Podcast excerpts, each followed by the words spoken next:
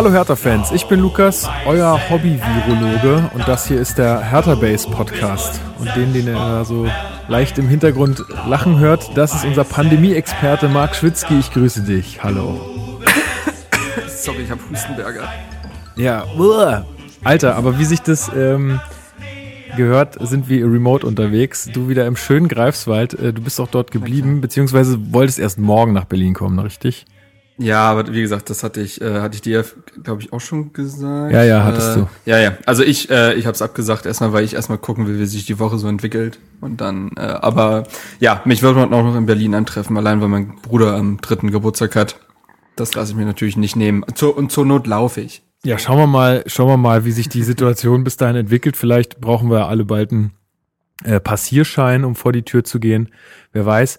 Also normalerweise reden wir hier alle zwei Wochen über Hertha BSC. Ihr fragt euch sicherlich, warum wir uns jetzt schon wieder melden. Ähm, ja, eigentlich glaube ich, weil wir ziemlich Bock hatten, einfach mal wieder eine Folge aufzunehmen und weil wir euch natürlich auch in diesen Zeiten des äh, Hausarrests, also so schlimm ist es ja nicht, aber so ist es ja die Empfehlung, ähm, einfach mal ein bisschen zu Hause zu bleiben, jetzt die sozialen Kontakte nicht so sehr äh, in Anspruch zu nehmen. Und da wollten wir euch natürlich auch nicht alleine lassen, so dass ihr jetzt hier was habt, womit ihr euch die, ja. genau, womit ihr euch die Zeit vertreiben könnt. Ähm, wir haben ganz schön viele Fragen noch von euch auf Twitter bekommen. Die werden wir auch alle jetzt so im Laufe der Sendung beantworten. Äh, starten möchte ich aber trotzdem jetzt doch, auch wenn es wahrscheinlich viele von euch äh, auch schon nicht mehr hören können mit der ganzen äh, Corona-Geschichte. Wir haben da ziemlich, natürlich, jetzt spielt mein Mund auch schon verrückt. Äh, wir haben nämlich ähm, Feedback zu unserer letzten Sendung dazu noch bekommen und das möchte ich hier auch gern nochmal aufgreifen, weil ähm, da jemand äh, auf Twitter auch berechtigt äh, schrieb, dass unser ähm, Teil zu Hertha war wie immer toll, ähm, aber Wie immer. Äh, genau wie immer, klar. Also, die, die Frage stellt sich ja nicht. Genau. Äh, aber er fand äh, den, den Teil, den wir hatten dann am, am Ende der, der letzten Folge noch so zehn Minuten über äh, Corona geredet. Das war letzten Montag, also genau vor einer Woche. Und er sagte dann, ja, die letzten zehn Minuten wären unterirdisch gewesen, äh, wo ich ihm jetzt unterirdisch würde ich es jetzt nicht nennen, glaube ich selber, aber er hat schon recht, wenn wir da äh, ein bisschen äh, daneben gegriffen haben in einigen äh, Themen. Und dazu möchte ich einfach nur noch mal sagen, das war, wie gesagt, vor einer Woche und ich sehe mittlerweile auch Dinge, die ich da vielleicht geäußert habe, etwas anders, äh, beziehungsweise habe meine, meine Meinung da etwas geschärft und ähm, das ist natürlich auch für uns ein Prozess, ne? Man muss das, also wenn man es jetzt, jetzt erst jetzt hört, muss man natürlich dazu auch wissen, das ist halt, wie gesagt, schon eine Woche her und genauso wie sich jetzt hier alle Maßnahmen so in der Gesellschaft entwickeln, so äh, ist es halt auch ähm, bei mir, dass ich da einfach meine Meinung ähm, ja nicht täglich ändere, aber dass ähm, man natürlich sich immer Anpasse. genau anpasse, ähm, dann man sich immer weiter informiert und immer immer mehr dazulernt auch und dann halt auch entsprechende Maßnahmen ergreift. Also ja, Ja, würde ich mitgehen, dass man da vielleicht ein, Verständ, ein bisschen Verständnis für so ein Medium wie den Podcast haben muss, der nun mal nicht äh, ähm, da sofort reagieren kann. Und wir hatten zu dem Zeitpunkt einen ganz anderen Kenntnisstand. Ähm, und deswegen dann auch diese Fehleinschätzung. Wir sehen ja aktuell, wie sich die Nachrichten stündlich, ja stündlich überschlagen. Ähm, es zu immer weiteren Maßnahmen kommt, zu immer weiteren neuen Einschätzungen. Und ich habe den Teil mir jetzt nicht mehr angehört, aber ich bin mir ziemlich sicher, dass ich damit nicht mehr übereinstimmen würde, was ich da gesagt habe. Aber ich glaube, wer kann das schon von sich behaupten? So und äh, das äh, sehen wir auch in all den Dingen, die jetzt äh, in den letzten Tagen passiert sind. Ähm, und äh, wer hätte sich das vorstellen können? So, ich hätte auch nicht, ich hatte damals, als wir aufgenommen haben, hätte ich auch nicht gedacht, dass ich meinen, wir werden gleich dazu kommen, wie uns das selbst vielleicht auch beeinflusst oder ähm, welche Wirkung das hat. Ähm, hätte ich auch nicht gedacht, dass ich meinen Urlaub nach Porto absagen werde. So, ja, hätte ich nicht gedacht. Mittlerweile äh, ist Airbnb schon storniert und bei den Flügen warten wir noch darauf, dass Portugal die Grenzen schließt, damit ne, höhere Gewalt und die Wahrscheinlichkeit halt steigt, man seine, äh, dass man seine äh, Kosten da wieder reinholt. aber ist es nicht so, dass bei höherer Gewalt sie dir eh, eh eben nichts zahlen müssen? Weil sie darauf keinen Einfluss haben und dass sie dir nur was zahlen, wenn sie so, quasi ja, selbst verschuldet äh, irgendwie Das, Aber das so hatte ich das bislang verstanden, weil das war ja auch bei der Bahn teilweise so, dass man die Tickets, äh, die, also wenn man jetzt zum Beispiel nach Österreich gefahren ist oder so, die das jetzt halt einem angeboten haben, das kostenlos zu stornieren. Mhm. Ich glaube, das so. ist dann Kulanz äh, von deren Genau, Seite. Kulanz, so, Ja, ja. so, ja.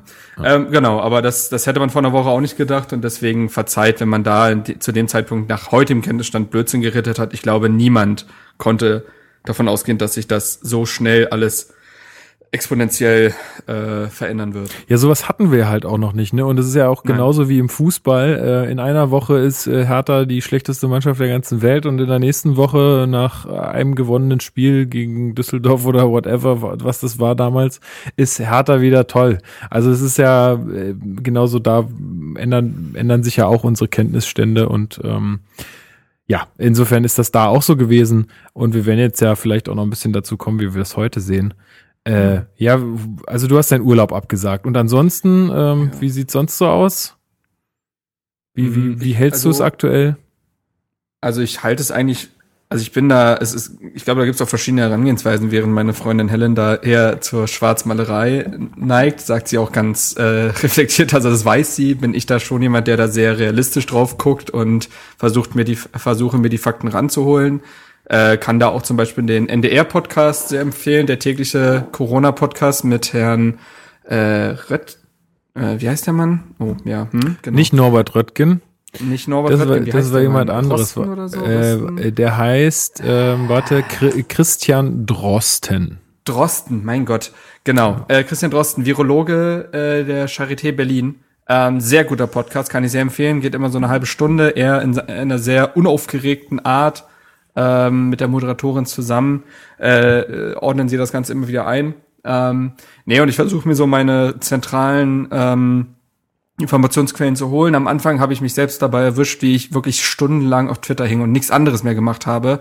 Und das ist halt auch nicht gesund so richtig, weil also ich glaube zum einen, dass das für die Psyche nicht so super. Ähm, und man muss sich schon noch mit anderen Dingen auseinandersetzen. Das Leben geht ja trotzdem ein Stück weit weiter.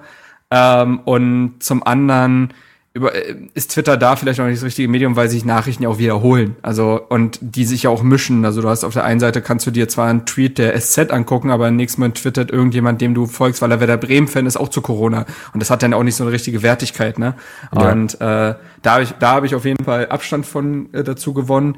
Ansonsten ähm, ist es natürlich auch immer so eine Frage, wo man lebt. Also du in Berlin hast, äh, denke ich mal, ein anderes äh, Empfinden als ich, der gerade in Greifswald ist, weil Greifswald mit seinen 60.000 Einwohnern einfach, das ist, das ist eine ganz andere Dimension ähm, als äh, Berlin, wo du ne, mit der BVG fährst, wo vier Millionen Menschen leben. Hier sind auch noch mal gerade weniger Leute, weil es ist ja eigentlich Ende des Semesters. Äh, und viele werden auch schon nach Hause gefahren sein. Also du merkst auch, dass die Stadt leerer ist, dadurch, dass es eine Unistadt ist. Ähm, und deswegen spürt man hier weniger davon. Ähm, ich war vorhin im Netto bei mir hier direkt ein paar Meter von mir entfernt. Das war bislang eher so, eine, so ein Laden, wo man das gar nicht gemerkt hat, aber heute tatsächlich auch kaum noch Toilettenpapier da gewesen.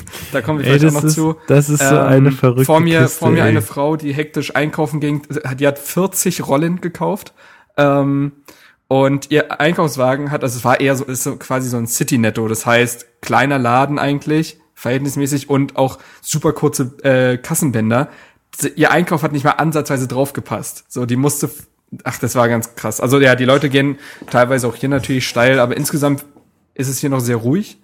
Ich habe mir jetzt ein paar Sachen mehr gekauft, aber weit weg von Panikkäufen. Also ich habe mir ein Brot eingefroren so ungefähr und eine extra Packung Nudeln gekauft. Das war's. Ja. Also ein bisschen vorbereitet will man sein, aber das ist ja auch diese Psychologie hinter Hamsterkäufen, dass die erst Hamsterkäufe quasi ja ähm, quasi verursachen. Also das ist wie wenn man sagen würde, ey, das Benzin wird knapp. Aus warum auch immer, du stimmt vielleicht gar nicht, gehen alle nochmal tanken und dann ist das Benzin knapp. Also es ist ja so eine sich selbst Genau. erfüllende Prophezeiung. Und Ja. da sind wir eigentlich alle angehalten, ruhig zu bleiben und das tue ich auch.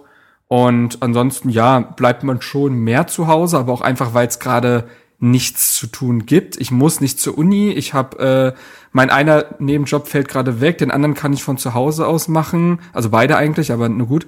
Äh, große Veranstaltungen kann man in Greifswald eh nicht besuchen und die, die es gibt, sind auch dicht. Also es gibt auch gar keinen großen Grund, jetzt draußen zu sein, außer mal eine Runde spazieren zu gehen, um frische Luft zu holen. Und ja, das ist so gerade bei mir so der Stand. Ähm, man Ja, versucht sich so die Zeit zu vertreiben. Ähm, und ansonsten noch ein Punkt Uni. Äh, Mecklenburg-Vorpommern hat da relativ lange gezögert, muss man sagen, war einer der letzten Bundesländer, ich weiß nicht genau, ob vielleicht sogar das letzte, dass da dann Maßnahmen verkündet hat. Das war auch interessant, dass der NDR hat hat davon berichtet, dass jetzt auch ähm, Mecklenburg-Vorpommern nachzieht, bevor man als Student irgendeine Info von der Uni bekommen hat, sei es per Mail oder auf der Website. Das fand ich auch, fanden wir alle so ein bisschen befremdlich. Ähm, aber ja, bei uns ist es halt auch so, ne, dass es jetzt bis zum 20. April erstmal ausgesetzt ist, aber niemand davon ausgeht, weil es halt unrealistisch ist, dass es dabei bleibt. Ähm, heute wurde dann auch verkündet, dass jetzt auch alle BIPs zu machen. Das war bislang so ein Ding, weil man ja noch den Leuten zumindest irgendwie ermöglichen will, Hausarbeiten zu schreiben und abzugeben, wenn schon nicht die normalen Klausuren oder so möglich sind.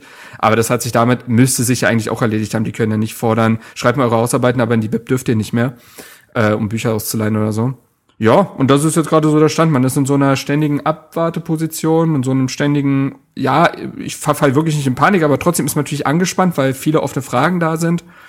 Ja, das ist so gerade bei mir so, so los. Wie mhm. sieht's bei dir aus? Äh, ja, ich habe es heute äh, extra vermieden, einkaufen zu gehen. Also ich hatte mhm. noch genug äh, im Haus, als dass ich mir eine geile Pasta machen konnte. Ähm, also ich, ja, nee, ich wollte mir das heute auch einfach nicht geben, weil jetzt ja auch gestern nochmal irgendwie die Meldung rumgehen, okay, die Grenzen werden äh, zu den äh, meisten Nachbarländern irgendwie geschlossen und dann genau. war ja auch schon wieder, oh, und kommen überhaupt Waren ins Land und äh, gab auch schon Falschmeldungen, als dass irgendwelche Lkw-Fahrer gestrandet wären an der Grenze und so. Also das, das da wollte ich ja heute jetzt nicht in den Supermarkt, weil die Leute ja sich dann auch nicht mehr zu Ende informieren, sondern dann lieber auf Nummer sicher gehen und wie gesagt ja. dann die Regale leer räumen. Ich denke, in unserer Gesellschaft des Überflusses wird es kein Problem sein für mich, äh, noch die weiteren Wochen irgendwas zu essen zu bekommen. Das vermute ich auch stark, Also ja. so viel wie wir wegschmeißen, äh, beziehungsweise die Läden wegschmeißen. Das wäre schon sehr, sehr seltsam, wenn jetzt das, äh, das auf einmal so erschöpft äh, sein sollte. Also daran glaube ich tatsächlich nicht. Ähm, und wenn es doch so sein sollte, dann glaube ich, ist mein soziales Netzwerk so sicher, dass ich da nicht verhungern werde. Insofern verfalle ich da überhaupt nicht in Panik. Und ähm, ja, halte es so, dass, beziehungsweise was heißt, ich halte es so, ähm, jetzt gestern kam dann auch äh, die offizielle Meldung ähm, von meiner Firma, dass ähm, wir angehalten sind, im Homeoffice zu arbeiten. Mhm. Und ähm, das also man soll oder man darf? Ja, also äh, es ist ähm, es ist natürlich so, dass es auch Jobs gibt, die nicht im Homeoffice gemacht werden können. Ne? Auch in unserer Logisch, Firma ja. ist das so. Ähm, und es ist ähm, es ist so, dass wir dass wir das mehr oder weniger frei entscheiden können. Wir dürfen, also die Ansage ist, wir dürfen in die Firma gehen. Ähm, also wir sind, das ist uns jetzt nicht verboten. Ähm, aber wir sollen es halt ähm, im Team besprechen, wie inwiefern das möglich ist, weil natürlich auch äh, die ähm, das wirtschaftliche, die wirtschaftliche Verantwortung da für unser Unternehmen auch da ist. Ne? Also wir, wir müssen natürlich alle noch irgendwie unseren Job erledigen können. Wir können jetzt nicht zwei Wochen einfach nichts machen äh, oder beziehungsweise alles zwei Wochen viel schlechter machen als vorher, weil äh, ja Ostergeschäft steht vor der Tür und so. Ne? Mhm. Ähm, aber das funktioniert, glaube ich, ganz gut. Also ich bin zumindest tot, bin top ausgestattet dafür. Ich habe äh, zwei große Bildschirme, beziehungsweise zwei Bildschirme hier zu Hause. Äh, ich kann hier wunderbar arbeiten, ist gar kein Problem. Man kann alles über Telefonkonferenzen lösen, alles kein Problem. Und auch dazu eine Frage, ja. wie, also ich arbeite ja schon auch schon äh, echt lange irgendwie mit Jobs, die ich zu Hause mache, verschiedenste schon. Wie ist es mit dir so Thema Selbstdisziplin? Ähm, schaffst du das, dich äh, nicht irgendwie abzulenken oder so? Oder ja, witzig. Ähm, wie, wie, wie hältst du das? Ja, witzig ist, dass äh, dass das nicht, dass das nicht so richtig ein Thema für mich ist, weil ich halt auch diese Arbeit einfach gemacht haben will und gemacht haben muss. Also mhm, mhm. ich, es ist, es führt gar kein Weg dran vorbei. Natürlich ja, merke ja, ich, dass der Tagesablauf ein anderer ist. Also du bist jetzt nicht so wie im Büro, glaube ich, irgendwie vier Stunden an deinem Desk und arbeitest irgendwie, sondern du machst dann halt noch mal eine Wäsche an und dann äh, machst du hier ähm, irgendwie, machst du dir da was, das Essen machen dauert natürlich ja auch länger irgendwie, das hast du ja meistens dann nicht vorbereitet, sondern kochst es dir dann noch ja. und so. Also du hast dann schon immer mal wieder so äh, ein paar Pausen zwischendrin. Das bedeutet aber nicht, dass ich da jetzt weniger produktiv bin. Ähm, also ich mache dann eher auch noch mal was um 19 Uhr abends, ähm, als dass ich, also da bin ich dann auch nicht mehr im Büro sonst. Ähm, insofern teilt sich das halt einfach anders auf, aber mhm, mhm. letztendlich komme ich damit ganz gut klar, glaube ich, weil äh, ich habe da auch einfach zu viel Verantwortung, als dass ich da jetzt sagen könnte, no, ich äh, kann das jetzt irgendwie schleifen lassen oder so. Ja, schön Netflix anmachen. Genau. Naja, gut, also ich meine, es gibt schon so Sachen, die ich, also es gibt ja auch stumpfe Arbeiten, ne? Äh, irgendwie, ja, ja, wo man jetzt Fall. irgendwie was, was weiß ich nicht, bearbeiten muss, Excel-Tabellen oder so, wo man da irgendwie rum, rum, Schritt rum, rumackert, dann, dann kannst du halt auch schon mal irgendwas nebenher laufen lassen. Das ist jetzt echt, äh, glaube ich, nicht das Problem. Ähm, ja. Aber also ja, zumal du wirst ja auch wirklich eher an Ergebnissen gemessen, ne? Und wenn die da sind, dann ist eigentlich egal, wie richtig. die zustande gekommen sind. Das ist ähm, richtig, genau. Ja. Ja, und im Privaten, ja, nee. und im Privaten halte ich es tatsächlich jetzt so auch äh, auf die Empfehlung von, von vielen, was ich gelesen habe. Der, der Drosten hat ja jetzt irgendwie in seinem, in der letzten Folge des Podcasts gesagt, ja, man könnte sich noch mit Freunden treffen, jetzt vielleicht nicht unbedingt äh, in der Kneipe, aber sonst sehe er da noch kein Problem weiß ich nicht, also äh, ja, ist es, er hat wahrscheinlich jetzt auch nicht Unrecht, aber ich sag mir jetzt gerade, pass auf, ähm, alles, was jetzt an sozialem Kontakt auch mit Freunden nicht sein muss, weil man irgendwas zusammen äh, fertig machen muss oder so, also mich jetzt einfach nur zum Spielen zu verabreden, das würde ich gerade lassen, weil mhm. muss jetzt halt einfach nicht sein, ist auch doof, nervt mich auch tierisch. Aber äh, ich denke mir, so kann ich halt auch ein bisschen Beitrag dazu leisten, weil ich immer nicht weiß, wer ist denn mit denen in Kontakt gekommen. Dann habe ich kein Auto und auch aktuell kein funktionierendes Fahrrad, als dass ich sagen könnte, ich, ich bin jetzt irgendwie total autark und kann, äh, ohne mit jemandem in Kontakt zu, äh, zu kommen, dann auch zu den Leuten hinfahren. Das heißt, ich muss wieder in die BVG, das heißt, ich komme wieder mit Leuten in Kontakt und und und. Also in dem Fall halte ich es einfach so, ich bleibe jetzt erstmal zu Hause, wie du schon sagtest, ne, mach Spaziergänge irgendwie und telefoniere mit Leuten oder spiele irgendwelche Spiele übers Internet mit denen oder sowas. Also mach, mach mir da auch schon meine Zeit schön. Vielleicht können wir ja später nochmal darauf kommen, was wir so vorgenommen haben für diese Zeit. ähm, ja. Aber äh, ja, aber sonst versuche ich da wirklich jetzt gerade mal, zumindest mal die nächsten zwei Wochen oder so anderthalb bis zwei Wochen und so, so lange, bis man vielleicht auch noch ein bisschen mehr weiß, weiß oder sieht, wie sich die mhm. Kurven jetzt entwickeln, ähm, ja, versuche ich da jetzt einfach mal ein bisschen den Kontakt runterzuschrauben, den direkt. Du hattest jetzt aber keinen Urlaub gebucht oder so, den der, der Nö, nö, Gott sei Dank nicht. Nee, Gott sei Dank okay. nicht. Aber da liegen zum Beispiel die Planungen auch auf Eis, ne? Also ich hatte jetzt ja, auch, klar, klar. wollte auch irgendwie mit äh, einem Kumpel oder zwei Kumpels nach Georgien fliegen irgendwie diesen Sommer, aber das hatten wir, da hatten wir jetzt auch noch nichts Konkretes äh, festgemacht, aber das haben wir jetzt auch gesagt, oder beziehungsweise, glaube ist jetzt für keinen ein Thema, da jetzt irgendwie in die Planung nochmal Dollar einzusteigen. Ja. Insofern mal gucken. Mhm. Ja. Aber ja, ähm, das Coronavirus, um jetzt mal auch wieder ein bisschen den Fußballbezug zu kriegen, äh, hat natürlich auch die Bundesliga beeinflusst.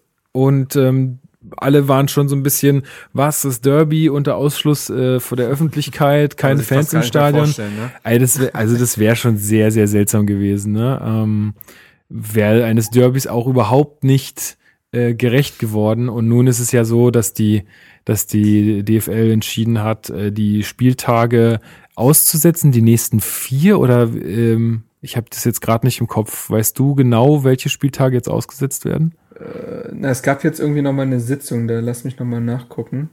Ja, weil erst dieses Jahr, dieses Wochenende, also das Spiel gegen Hoffenheim findet noch statt, ähm, aber ohne Fans im Stadion. Ähm, und dann einen Tag später sind die auch zurückgerudert, weil man sich ja schon gefragt hat, naja, also äh, ihr wollt jetzt den Spieltag noch machen, aber dann am Dienstag wollt ihr ein paar Spieltage aussetzen. Äh, das ergibt äh, überhaupt keinen Sinn. Also ich kann noch mal vorlesen. Äh, das wichtigste Ergebnis verkündete Christian Seifert direkt zum Beginn. Auch der 27. Spieltag wird erwartungsgemäß ausgesetzt. Der Ball ruht also wie zuletzt bereits öffentlich thematisiert bis mindestens Anfang April. In der Woche ab dem mhm. 30. März gibt es eine erneute Besprechung über das weitere Vorgehen. Ähm, ja, und äh, wenn der Ball irgendwann, womöglich gar erst im Juni wieder rollt, wird dies womöglich, äh, wird dies wohl ohne Zuschauer stattfinden. Ähm, Zitat, niemand liebt Spiele unter Ausschuss der Öffentlichkeit, aber es ist die einzige Möglichkeit, um den Spielbetrieb in naher Zukunft aufrechtzuerhalten. Ähm, so Seifert, der dabei auf mehrere 10.000 Jobs verwies, die, im, äh, die am Profigeschäft hängen. Kern ist das Spiel, aber dahinter steckt mehr. Wie ja. siehst du das? Äh, ist es für dich eine, also ist es für dich eine Lösung, die Liga jetzt dann auch fortzuführen ohne Zuschauer oder sagst du, man sollte es lieber halten wie die DEL oder andere Ligen, die jetzt gesagt haben, okay, das war's, ähm, nächstes Jahr wieder, ciao. Ja. Ähm, jetzt mal jetzt weg von Finanzen und sonst was, sondern einfach nur dem Nutzen der Menschheit äh, im, im Blick, muss ich sagen, dass ich das sehr in, für inkonsequent halte, Geisterspiele stattfinden zu lassen. Ähm, ich hätte das auch, ich hätte es auch überhaupt nicht äh, unterstützt, wenn dieser Spieltag, an dem Hertha jetzt gegen Hoffenheim gespielt hätte, stattgefunden hätte. Denn wir sehen es an den Beispielen international, aber auch jetzt schon in der zweiten Liga bei zwei Spielern von Hannover 96, Janis Horn und Timo Hübners, dass auch Spieler infiziert sind. So. Und die stehen ja auch für eine Dunkelziffer, für eine Dunkelziffer von Spielern, die das auch, die auch infiziert sind, aber noch gar nicht, gar nichts davon wissen. So. Und ich halte es für sehr unverantwortlich, äh, dann so etwas doch stattfinden zu lassen, denn wir erleben das in manchen Bundesländern und Regionen, Veranstaltungen mit über 50 Leuten schon nicht mehr genehmigt sind. So, ja, in Berlin hat alle, äh, hat alle Lokalitäten und Veranstaltungsorte mit über so. 50 Personen geschlossen. So, und jetzt, und jetzt reden wir mal von zwei 20er-Kadern plus Trainerstab plus medizinische Abteilung plus trotzdem wahrscheinlich irgendeiner Form von Ordnern, einer Mindestanzahl zugelassener Journalisten, Vereinsfunktionäre, die dabei sein wollen und so weiter, dann bist du locker schon mal bei über 100 Leuten. So. Und das muss einfach nicht sein. Und ich weiß, dass da Geld dran hängt. Das ist mir vollkommen bewusst. Aber es hängt auch Geld äh, beim Basketball dran, beim äh, Handball, beim Eishockey und da vielleicht noch viel mehr, weil die noch viel abhängiger sind von eben Zuschauereinnahmen. Bei der in Deutschland stellt sich das ja so dar, dass vor allen Dingen ja die, äh, also dass das Stadionerlebnis für die Fans super wichtig ist und natürlich auch für äh, Mannschaften oder Vereine finanziell von Bedeutung ist, aber prozentual gesehen ist äh, andere Sportarten schlimmer trifft mit solchen Maßnahmen. Und die haben sogar die gesamte Saison ausgesetzt. Und da halte ich das bislang für sehr inkonsequent. Ich, ich kann total verstehen, dass man als handelnde Person in diesem Geschäft guckt, ob es das, ob es irgendwie möglich ist. Aber du hast auch gesehen, wie langsam die, die, die EFL und die, der DFB da agiert. Äh, dass sogar, also dass so äh, Verbände wie Spanien oder so weit und so weiter, die als sehr, hm, ich sag mal, schlecht organisiert und geldgeil und sonst was gelten, das früher beschließen als die DFL und der DFB ist schon ein Zeichen. Und ich halte es tatsächlich für sehr inkonsequent und würde das auch nicht unterstützen. Ähm, also nur dazu so ein Side-Fact. Ähm, bevor das dann tatsächlich verkündet wurde, dass der Spieltag abgesagt wurde, was ja erst an dem Freitag passiert ist, an dem es schon gespielt worden wäre, hatte ich schon ein Statement äh, verfasst für unsere Website, dass wir das auch nicht mit Berichterstattung unterstützen wollen, weil ich das für falsch halte. Mhm. Und ähm, weil das und auch da, weil der Fußball eine gesellschaftliche Vorbildsfunktion hat und da wieder irgendwie sich da rauszunehmen und zu denken, der Fußball findet in einer hermetisch abgeriegelten Blase statt und uns geht das alles irgendwie nicht so richtig was an, ähm, halte ich für absolut falsch und ähm, ja, fast schon grotesk und deswegen, nee, äh, würde ich gar nicht wollen tatsächlich. Ja. Auch wenn ich verstehen kann, dass man als Handelnder den Spielbetrieb aufrechterhalten will. Das, das kann ich verstehen, aber ja. alle anderen Argumente sprechen zu sehr dagegen. Ja, das verstehe ich auch. Äh, aber da siehst du mal wieder, dass, dass es halt auch eigentlich nicht mehr so richtig darum geht, um äh, irgendwie die gesellschaftliche, also so, dass, dass, dass der Fußball in der Art und Weise, wie er heute da ist, gar nicht mehr in der Mitte der Gesellschaft so richtig steht, Nein, sondern das ist, dass es eigentlich eine andere, wie du sagst, eine andere Sphäre ist, die ganz andere. Das ist schon eine Perversion dessen, was der Fußball eigentlich mal war. Und wie gesagt, ja. andere Sportarten, wenn du guckst, die NBA hat sogar laufende Spiele abgebrochen. Ja. Also das muss ich mal vorstellen. Das würde im Fußball ist das undenkbar, mhm. dass man solche Maßnahmen betrifft, weil es muss ja weitergehen. Man hatte jetzt schon dieses Zitat von Karl-Heinz Rummenigge. Am Ende des Tages geht es auch um Finanzen. Ja, das ist schön, aber der FC Bayern wird schon nicht dran sterben. Und ich weiß, dass es nicht nur der FC Bayern ist, aber ähm, so dass das ist halt weltfremd. Dann äh, hat auch Watzke jetzt wirklich geistigen Dünnschiss abgeliefert. Ähm, und das ist schon, äh, da siehst du mal, wie in was für einer Sphäre die mittlerweile schweben und ähm, finde ich schon arg bedenklich. Ja, da hat ja, da hat ja jeder dran zu knabbern jetzt auch, ne? Also ich sag mal, alleine Künstlerinnen und Künstler, die jetzt gerade irgendwie nicht, nicht dem nachgehen können oder Aufträge abgesagt kriegen oder so. Also die, und für die hängt da wirklich äh, eine Existenz dann auch letztendlich dran. Also da, da, ich denke, da Ja, genau, du, du wirst es auch merken. Ähm, und äh, also ich finde das, ja, also da muss jetzt, glaube ich, jeder seine Einbußen hinnehmen. Ich glaube, dass die, dass die Liga jetzt ganz gut äh, beraten ist, da flexibel zu bleiben. Also ich finde das schon richtig, dass man sagt, okay, man guckt jetzt in bestimmten Abständen, wie hat sich die Situation entwickelt und, ja, ähm, und können wir, können wir das dann machen oder nicht, aber man, man darf es halt jetzt auch nicht übers Knie brechen. Also ähm, ich finde den Vorschlag, dass man zum Beispiel die EM absagt, richtig. Zumal ähm, es ja eine Pan äh, europäische ist. Genau, so, das, das, ist, ja das, das, das dürfte nun mal der erste Grund sein eigentlich. also das ist halt, ja. Ja, also dass man da schon mal sagt, okay, pass mal auf, Leute, das ist jetzt hier ein Turnier, was über, über mehrere Länder in der Europa ähm, geht. Äh, vielleicht sollten wir da äh, einen Riegel vorschieben. Das ist erstmal die erste Maßnahme.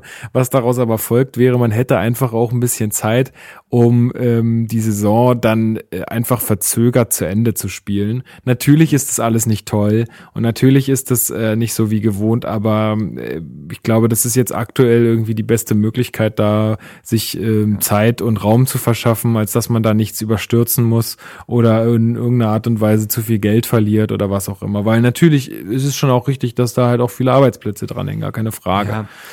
Aber so da muss man halt aber nochmal differenzieren, dass ähm, der FC Bayern und Borussia Dortmund und solche Vereine, die haben daran zu knabbern, aber die, die werden da schon nicht zugrunde gehen daran. Nee. Aber natürlich betrifft es andere Vereine umso mehr, die äh, finanziell eben nicht so aufgestellt sind. Äh, vor allen Dingen ja, also Dritt- und Viertligisten können den Spielbetrieb gar nicht aufrechterhalten mit Geisterspielen. Mhm. Und auch gewisse Zweitligisten äh, würden da Existenzbedrohung äh, geraten. Ähm, ich habe gesehen, dass zum Beispiel der VfL Bochum hat Geisterspieltickets verkauft. War eine mhm, Aktion der mhm. Fans, äh, die gesagt haben, ey, äh, wir können zwar nicht hingehen, aber wir wissen, dass ihr bei, da mit jedem Spiel, das dann stattfinden würde, äh, würdet ihr ordentlich Minus machen und äh, Vereine wie der VfL Bochum sind eben nicht äh, ja äh, finanziell wohl gebettet. Ähm, wir unterstützen da euch. Ähm, das finde ich schön, aber eigentlich eigentlich darf das nicht an den Fans hängen bleiben. Eigentlich muss das aus dem Sport selbst kommen. Und da spreche ich dann aber auch von Spielergehältern. Also es gab auch schon eine Kolumne von äh, Elf Freunde Chefredakteur Philipp Köster dazu, ähm, der auch gefordert hat, es kann nicht sein, dass, äh, weiß ich nicht, ein Familienvater oder wer auch immer äh, jetzt da sein Geld hinlegt, um seinen Verein zu unterstützen, das ist schön, aber eigentlich müsste es äh, darum gehen, dass jetzt mal zum Beispiel Robert, Le Robert Lewandowski, um jetzt mal ein sehr plakatives Beispiel zu nehmen, sagt, ey, ich verdiene, weiß nicht, 15 Millionen im Jahr, ich verzichte jetzt mal auf zwei Drittel oder so. Ja. So, ich, wie du das verkaufst, keine Ahnung. Ich weiß, dass das alles wahrscheinlich an der Realität zerschellen wird. Ich weiß, dass ein Solidaritätsfonds wahrscheinlich nicht realistisch sein wird, aber jetzt mal rein normativ gedacht, äh, wäre das, finde ich, die gerechteste Lösung, weil da ist das Geld vorhanden und es kann eigentlich nicht sein, dass die Fans jetzt einspringen, die ja eigentlich, äh, ja, also die, die finanziell eben nicht so gut dastehen. Das kann ja, ey, sein. ich bin ja da voll auf deiner Seite, nur es ist halt, also ich weiß, es ist halt sehr idealistisch. Äh, das ist halt, äh, ja, wird nicht passieren leider, aber ja, ähm, da muss man jetzt halt gucken. Aber da vielleicht auch nochmal der Hinweis oder mal so eine, ja, einfach eine Anregung, um mal drüber nachzudenken für alle Hörerinnen und Hörer äh, wenn ihr jetzt Konzerttickets oder sowas äh, für die nächste Zeit hattet und diese jetzt ausfallen, ähm, diese Konzerte, weil darf ja, halt nicht genau. stattfinden, überlegt euch mal, ob ihr da denn irgendwie ähm, jetzt auf euer Geld, äh, weiß ich nicht, was dann so ein Konzert kostet äh, oder zu welchen Konzerten ihr so geht, aber wenn man jetzt also 20, 30 Euro wieder zurückfordert, also überlegt euch mal, ob das unbedingt sein muss oder ob ihr diese 20, 30 Euro nicht äh, irgendwie auf, aufbringen könnt, weil ich glaube, für so eine Künstlerin oder so ein Künstler ist es halt dann doch ganz schön heftig, wenn er auf einmal fast alle Größen, selbst ja. weil die ja durch äh, CD-Verkäufe nichts mehr einnehmen, also durch Streaming und so weiter, das ist ja kaum noch was wert. Ja, ähm, auch da gibt's halt also, Unterschiede. Ne? Also eine Beyoncé, die braucht äh, auch durch die Musik nichts mehr verdienen, weil die verdient durch Werbung natürlich so viel. Nicht. Wir reden jetzt aber, aber ne, Leute, die man durchaus kennt, äh, sind tatsächlich oftmals auch extrem davon äh, finanziell abhängig, dass sie Live-Auftritte spielen können, weil das mittlerweile ein super, also eine riesige Säule geworden ist. Ja, ähm, ja gilt für gilt für ja alle Kulturveranstaltungen, ob das jetzt Comedy-Veranstaltungen sind oder genau, Theater also alles, oder, was so Tickets, äh, äh, was wo ihr Tickets genau. gekauft habt, was jetzt ausfällt, überlegt euch mal, ob das jetzt, äh, ob ihr da euer Geld auf jeden Fall zurückfordert. Ich meine, das muss auch jeder Einzelne entscheiden. Wenn, wenn jetzt jemand natürlich. sagt, hey, dann kann ich letzte Woche nur noch Kartoffeln mit Quark essen, dann ist das natürlich auch, dann sollt ihr natürlich auch was anderes essen können und dann holt euch eure, euer Geld zurück. Aber ähm, ja, für alle anderen, also beziehungsweise ich, mein, bei mir war es jetzt noch Gott sei Dank noch nicht der Fall. Mal gucken, das kommt wahrscheinlich noch, weil ich habe noch ein paar Konzertkarten, aber ähm, da überlege ich mir dann auch, ob ich das dann jetzt zurückfordere oder nicht. Also ja, ja,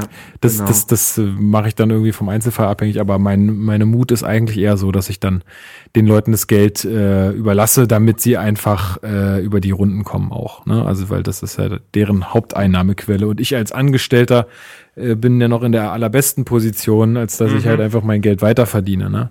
Das ist halt der Punkt. Ich merke das in meinem Umfeld sehr, ne, das ist halt sehr redakteursgeprägt, davon sind sehr viele Freischaffende, die wissen gerade ehrlich nicht, was los sein wird. Also die, die haben, also eine Existenzängste ist vielleicht teilweise übertrieben, aber äh, die wissen jetzt nicht, wo die nächsten Wochen und Monate unbedingt das Geld her soll herkommen mhm. soll. Und das ist schon eine krasse Situation. Also, ja, also was ich äh, noch gehört habe, ich glaube in der Lage der Nation haben sie es auch gesagt, es soll in irgendeiner Art und Weise wohl, sollte das sich jetzt alles noch ein bisschen zuspitzen, äh, wohl auch sehr, sehr, sehr günstige Kredite geben mhm. äh, für Leute, die da wirklich in Bedrängnis kommen.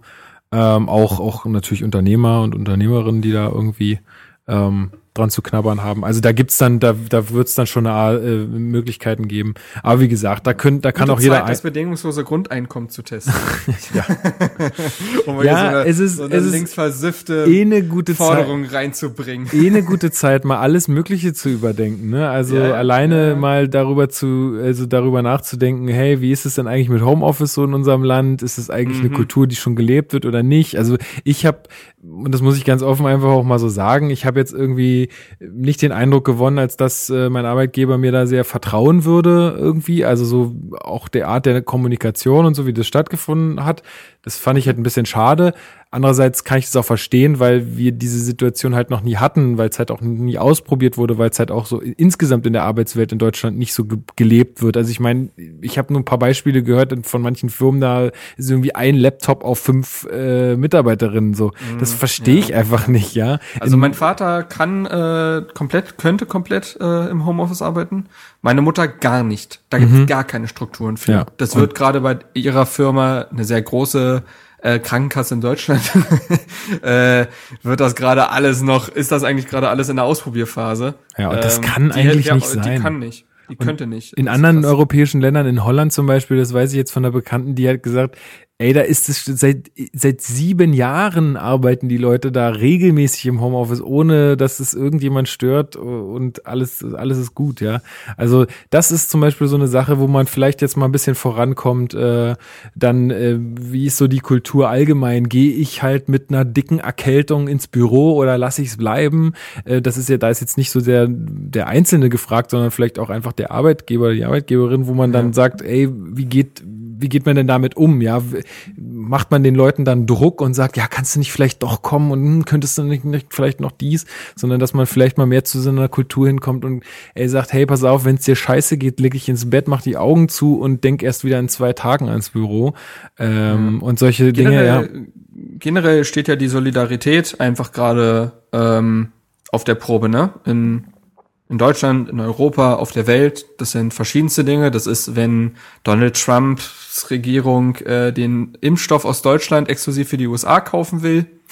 das, das ist, wenn Bilder im Internet, äh, also das sind Hamsterkäufe. Ja, das, das ist auch eine, Bilder, einfach eine egoistische äh, Sache, genau, Leute. Das sind, also das sind ja. Bilder von Rentnergruppen, die jetzt sich denken, oh, jetzt so eine Fahrradtour. So, ähm, das, das sind einfach Sachen, die gehen aktuell nicht. Und die gehen nicht für die gesamte Gesellschaft. Und da habe ich mich unterzuordnen, auch wenn es noch keine offizielle Ausgangssperre gibt. Aber ich verspreche euch, Leute, das wird passieren, wenn die Leute zu dumm sind und man sich, man sie vor sich selbst schützen muss. Und dann wird das Geheule groß sein. Wie kann das denn sein? Oh, ich werde bevormundet. Ja, weil du zu dumm bist. So, also ähm, das ist, äh, das kann auch noch alles kommen. Also wir sind noch nicht am Ende der Fahnenstange der Maßnahmen. Und man muss aber dazu sagen, ähm, gibt, gab da auch ein sehr gutes Video vom Heute-Journal. Aktuell, diese Maßnahmen, die gerade passieren, sind, werden nicht getroffen, weil die Kacke schon komplett am Dampfen ist, sondern weil, weil man es eben nicht dazu kommen lassen will. Genau. Also, es ist voll, es ist, es, Experten gehen davon aus, dass zwei Drittel bis 70 Prozent der Menschen in Deutschland sich mit diesem Virus infizieren werden. Da führt kein Weg dran vorbei. So. Das Ding ist aber, dass sich nicht alle gleichzeitig in infizieren sollen, weil dann das System kollabiert.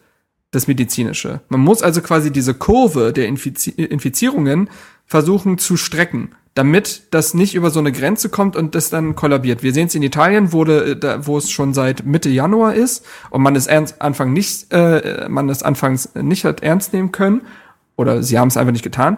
Ähm, und da explodiert dann die Bombe. So. Genau. Und da muss man jetzt gucken, dass diese Maßnahmen halt jetzt getroffen werden, lieber jetzt zu extrem oder zu äh, starke Maßnahmen treffen, um nicht im Nachhinein äh, das System kollabieren zu lassen, was zu mehr Todesfällen führen würde, weil Menschen dann nicht mehr behandelt, richtig behandelt werden können. So, und darum geht's gerade. Und genau. da hat sich jeder unterzuordnen. Ja, und da also, hat sich auch der Fußball unterzuordnen. Richtig. Also überlegt euch alle, muss ich mich jetzt mit den und den Freunden treffen? Muss ich mich jetzt unbedingt mit meiner Familie treffen? Äh, muss ich den und den Weg jetzt äh, mit den Öffis machen? Äh, ist das alles notwendig oder kann ich vielleicht jetzt auch mal für ein, zwei Wochen oder drei Wochen meinetwegen auch das irgendwie mal in Kauf nehmen, mein Leben mal vielleicht ein bisschen anders gestalten, als ich das gewohnt bin? Klar, ey, und ich, sage das ganz offen, mich nervt es tierisch. Ich finde es furchtbar gerade, wie, wie einfach es kein anderes Thema mehr gibt, wie ich ständig irgendwie vergesse, dass es auch das, dieses Thema gibt. Also ich, äh, bestes Beispiel, du schreibst mir, Chat, hey ja. Lukas, ich bin vom, äh, von Dienstag bis sonst so wann in Berlin und ich schreibe, ja cool, dann kommst vorbei und dann podcasten wir. Äh, oh da war ja was. ähm, so, ja, also mich, mich nervt ja, es auch, weil es ja. einfach, es ist auch blöd, mich nervt allein schon diese, diese um, um also diese, diese einfachsten Umgangsarten, äh, die man sonst so gewohnt ist, jemandem die Hand zu schütteln oder Freunde zu umarmen, wenn man sie sieht oder was auch immer, oder zur Verabschiedung jemanden nicht umarmen oder nicht die Hand geben zu können. Ich finde das schon, das nervt mich schon tierisch, ja. Aber andererseits denke ich mir halt auch, ey, das ist jetzt, glaube ich mal, äh, für zwei bis drei Wochen nicht, das wird mich nicht umbringen und ähm, wie du sagst, ich glaube, dann kann man einfach schon äh, sehr gut ablesen, wie sich da die, ähm, die Zahlen entwickeln. Und äh, dann können wir vielleicht ja auch ähm, wieder zur, ähm, zum normalen Leben mehr oder weniger übergehen. Aber jetzt gerade mal einfach dass wir uns dafür alle mal einsetzen, sofern es uns möglich ist. Klar, es gibt Berufe, da muss ich zur Arbeit gehen, da kann ich das nicht anders machen. Es gibt auch äh, Dinge, die müssen erledig, erledigt werden. Meine Mutter muss zu meinem Opa fahren und sich um ihn kümmern, weil es macht sonst kein anderer. All solche ja. Sachen, gar keine Frage. Aber überall da, wo man sagt, hey, das ist jetzt eigentlich hier nur um mein individuelles äh, Leben mir schön zu gestalten, ob man da nicht äh, einfach mal sagt, so, da mache ich mal ein bisschen was anders jetzt in solchen Zeiten. Worauf ich halt gespannt bin, ist die, ich sag mal, die politischen Auswirkungen, weil entweder steigert das die Solidarität und Leute können sich unterordnen und man merkt eigentlich mal wieder, was eigentlich wichtig ist und dass wir alles Menschen sind und dass wir alle irgendwie zusammenhalten müssen und dass es vielleicht so ein bisschen dieses gesellschaftliche Auseinanderdriften, was wir seit Monaten und Jahren äh, jetzt schon erleben, vielleicht so ein Stück weit zurückfährt oder einfriert. Aber das ist auch wieder vielleicht naiv. Und das andere ist halt, dass dadurch Unzufriedenheiten äh, nur weiter steigen, dass Leute noch mehr freidrehen und dass das eher halt so eine Wirkung, noch eine negative Wirkung hat.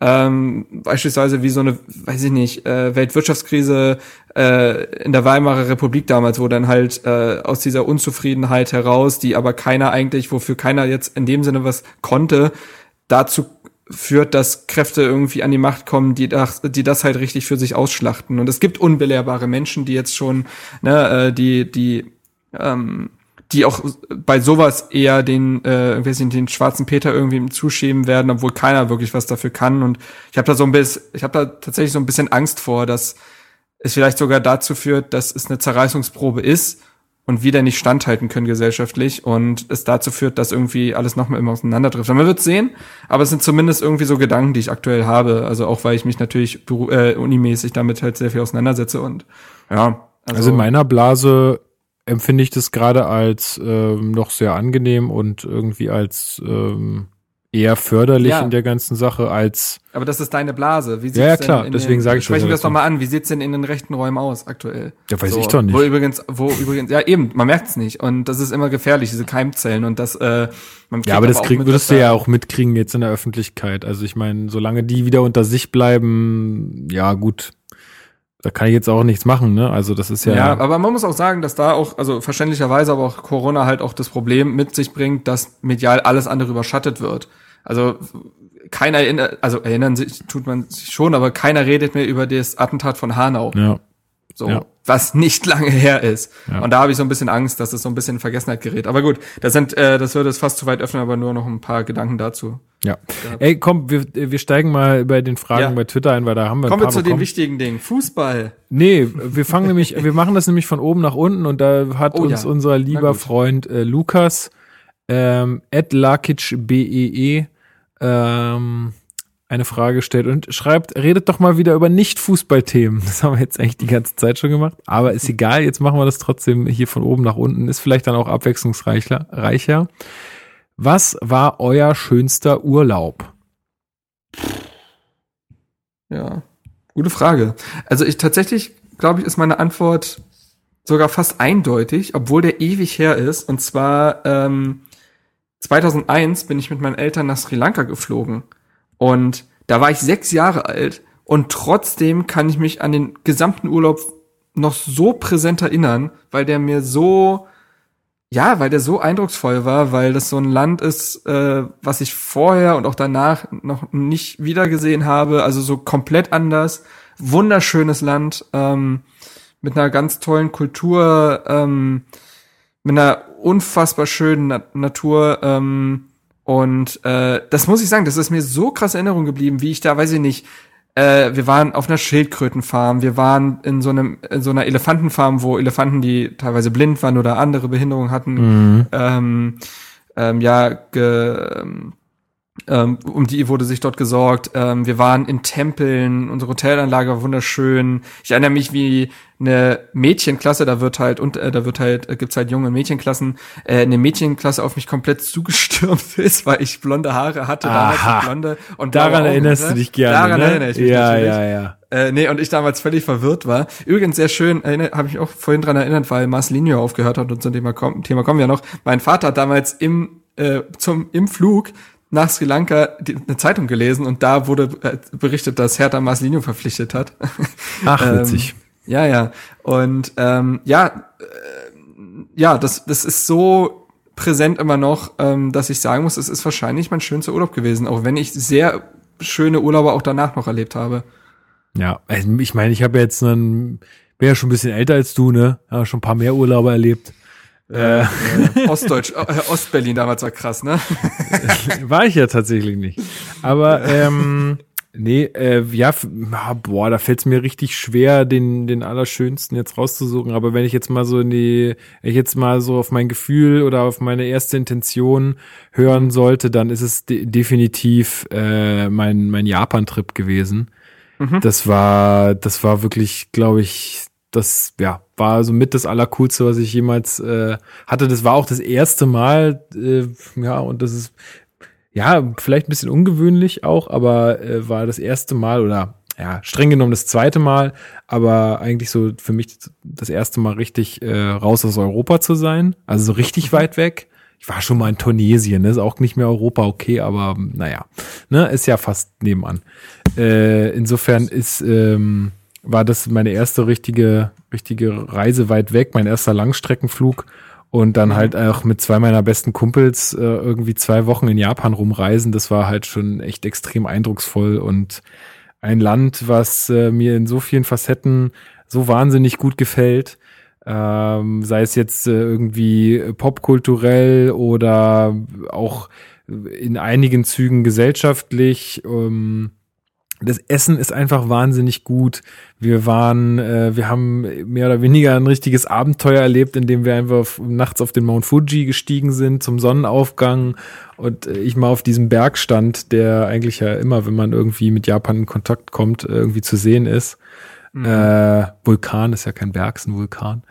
Ähm, Ja, und äh, ja, also ich glaube, das, das war so auch das Eindrucksvollste, was ich jemals erlebt habe. Und seitdem bin ich auch total Fernweh getrieben. Mhm, mhm. also ich habe seitdem wirklich so, oh, ich muss noch viel mehr von der Welt sehen, weil gerade Japan ist ja einfach auch so eine so ein so ein Land, was ja auch so viele äh, Jahre, Jahrhunderte einfach abgeschnitten war von vom, von der restlichen Welt, dadurch, dass es ja auch eine große Insel ist und sich dadurch ja auch eine ganz eigene Kultur entwickelt hat. Und ja, ähm, ja, also das, das glaube ich, kann ich so sagen, war mein, mein schönster Urlaub. Klar gab es auch noch schöne Urlaube mit der Familie und so, aber wenn ich das jetzt alles so gegeneinander aufwiegen würde, war das, glaube ich, so das, was mich am meisten vorangebracht hat und äh, was ich, glaube ich, für immer, immer, immer äh, ganz, ganz krass in Erinnerung behalten werde. Gut, ja, nächstes Thema. Herr Tinio, also Herr Tinio, schreibt einfach nur Hopp. Ja. Thema Hop. Was, Thema was Hop. fällt dir da ein? äh, Hop ist doch unser aller Retter jetzt, oder nicht?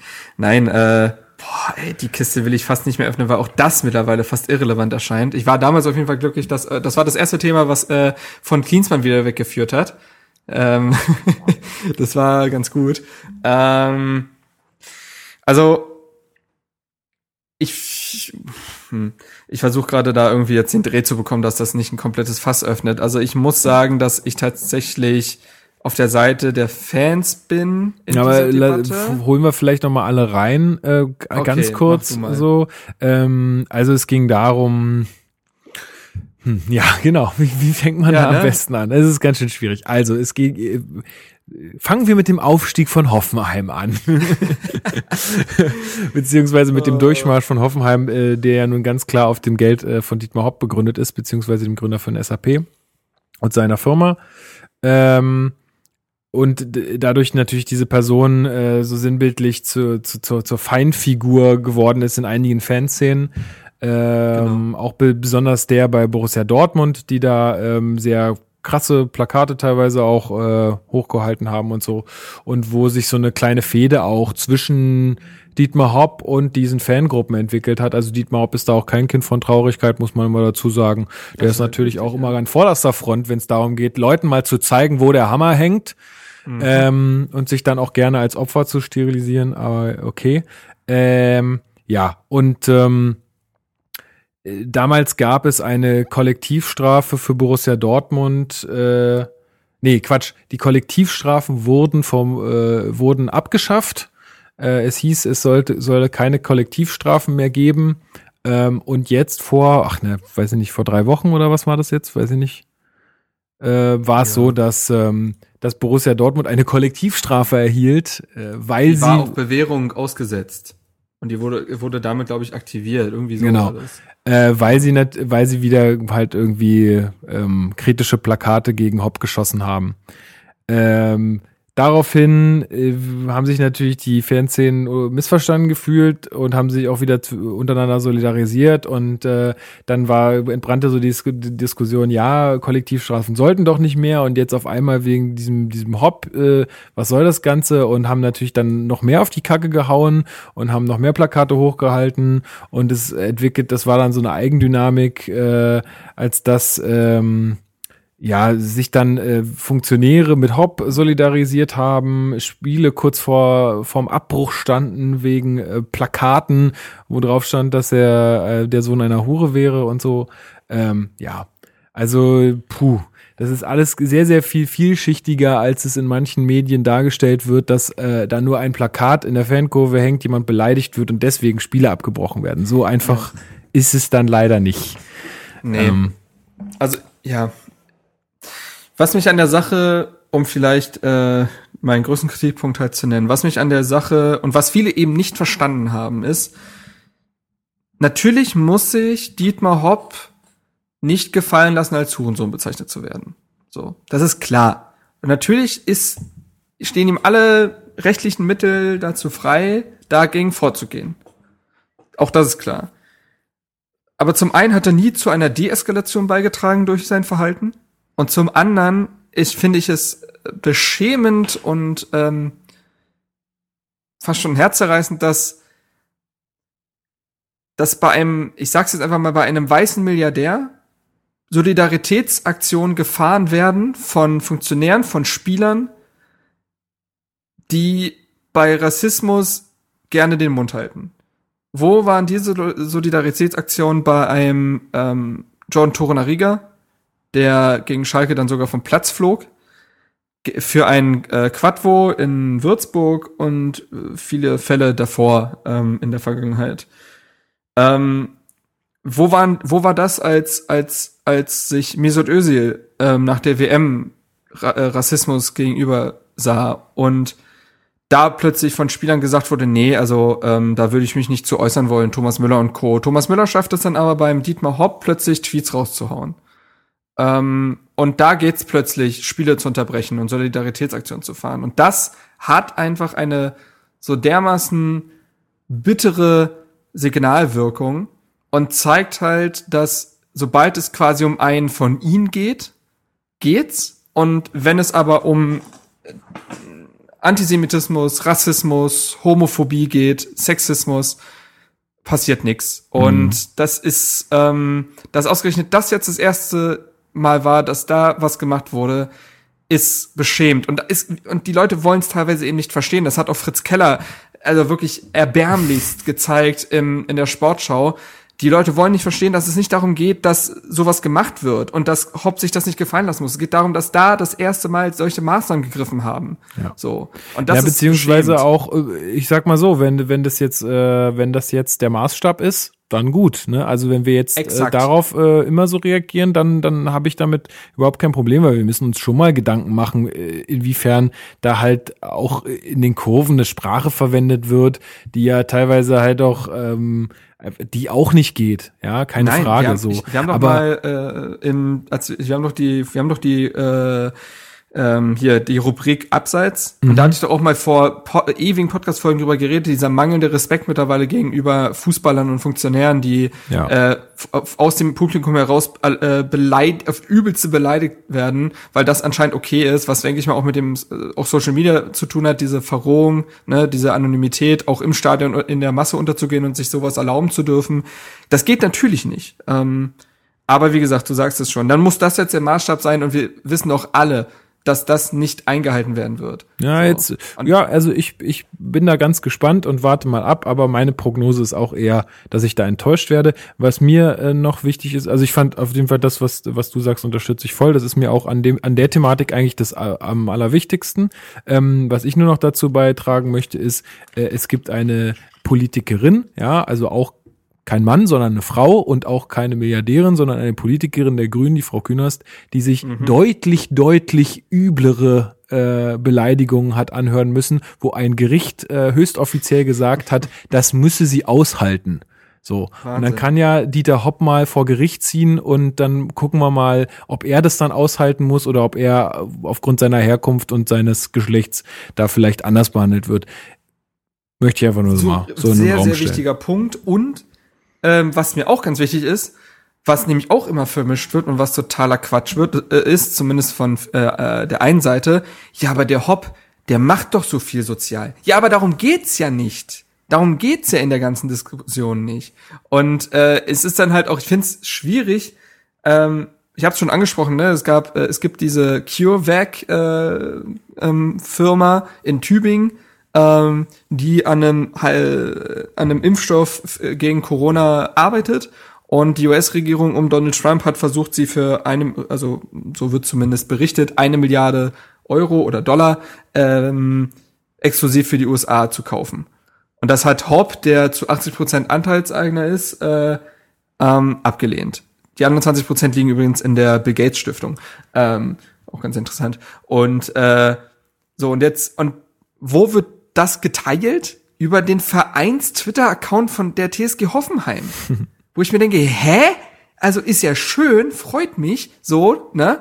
Die Nachricht an sich ist eine gute, aber was hat das denn mit dem Fußballverein Hoffenheim zu tun. Naja, eine ganze Menge, weil dieser Mann halt dieser Fußballverein ist und da kann mir doch jeder äh, erzählen, was ja, er will. Klar. Aber ja, natürlich, du weißt, aber du weißt, was ich meine. Ja, ja. So, das, da werden Dinge vermischt, die nicht äh, vermischt gehören und äh, das ist so dieses, ja, ihr dürft gar nicht dem Ey. dem kritisch gegenüberstehen, weil der macht ja so viel Gutes. Ey, ich hab ja, aber das hat in der Fußballblase nichts miteinander zu tun. Ja, man, irgendwie, ich weiß nicht mehr, ich will es jetzt auch nicht raushören. Irgendeine Twitterin hat äh, vorhin einen Beitrag von Oliver Pocher äh, geretweetet oh und hat so geschrieben, äh, ach, das Leben muss so schön, äh, muss so schön einfach sein, wenn man so vieles einfach nicht versteht, weil der Oliver Pocher ja. hat irgendwie nur geschickt, geschrieben, also er hat auch diesen Artikel verlinkt halt irgendwie zu diesem mm -hmm. Hop und äh, hier Impfstoff -hmm. und hat dann nur geschrieben, äh, na, wer ist jetzt hier ein Hurensohn?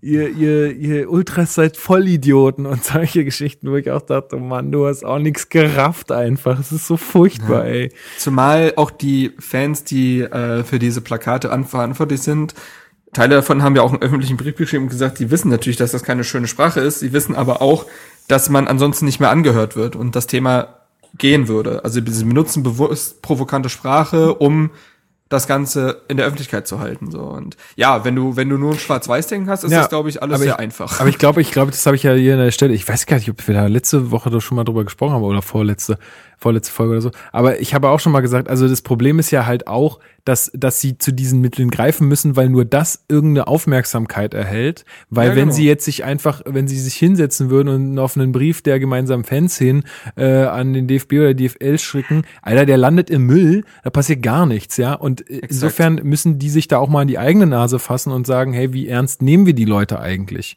So, und das, ja, da können wir ja, vielleicht auch mal anfangen.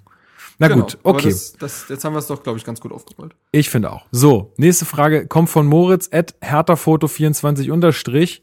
Ich weiß nicht genau, äh, ob es vor kurzem, ob es das vor kurzem schon gab, aber man könnte über die Personalsituation nach der Saison sprechen. Verträge laufen aus, mit wem kann, sollte man verlängern und wo muss man sich noch verstärken? Das ist natürlich eine Frage, die könnte eine ganze Folge füllen, aber vielleicht können wir äh, ja trotzdem einmal ganz kurz das ähm, abreißen, ohne da jetzt zu sehr in die Tiefe zu gehen.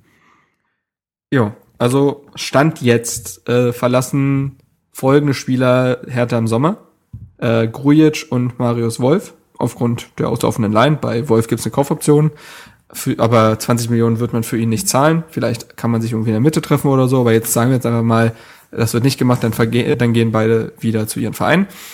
Shelbrett, das ist offiziell. Der wird zurück in die Heimat gehen, äh, zu Rosenberg Trondheim, äh, Rosenborg äh, Trondheim. Ähm, Salomon Kalou wird gehen, vielleicht sogar noch jetzt innerhalb der Saison, wer weiß. Äh, eigentlich war ja die Idee, dass er vielleicht in die MLS geht und die haben ein ewig langes Transferfenster. Aber der Vertrag läuft aus, also spätestens im Sommer ist dann Schluss.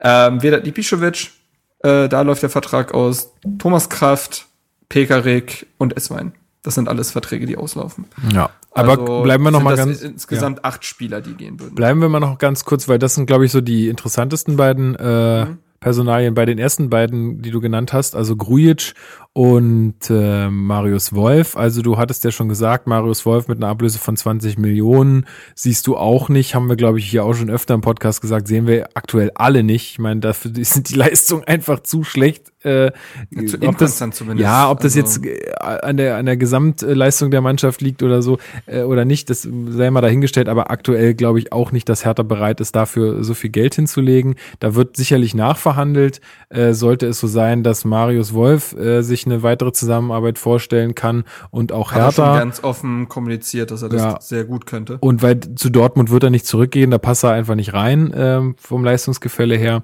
Deswegen, solange die sich da über die Finanzen, glaube ich, einig werden, ist es, glaube ich, schon gut möglich, dass er bleibt. Also wäre ja, meine ja. Prognose. Und Grujic äh, bin ich sehr davon überzeugt, dass der einfach äh, geht.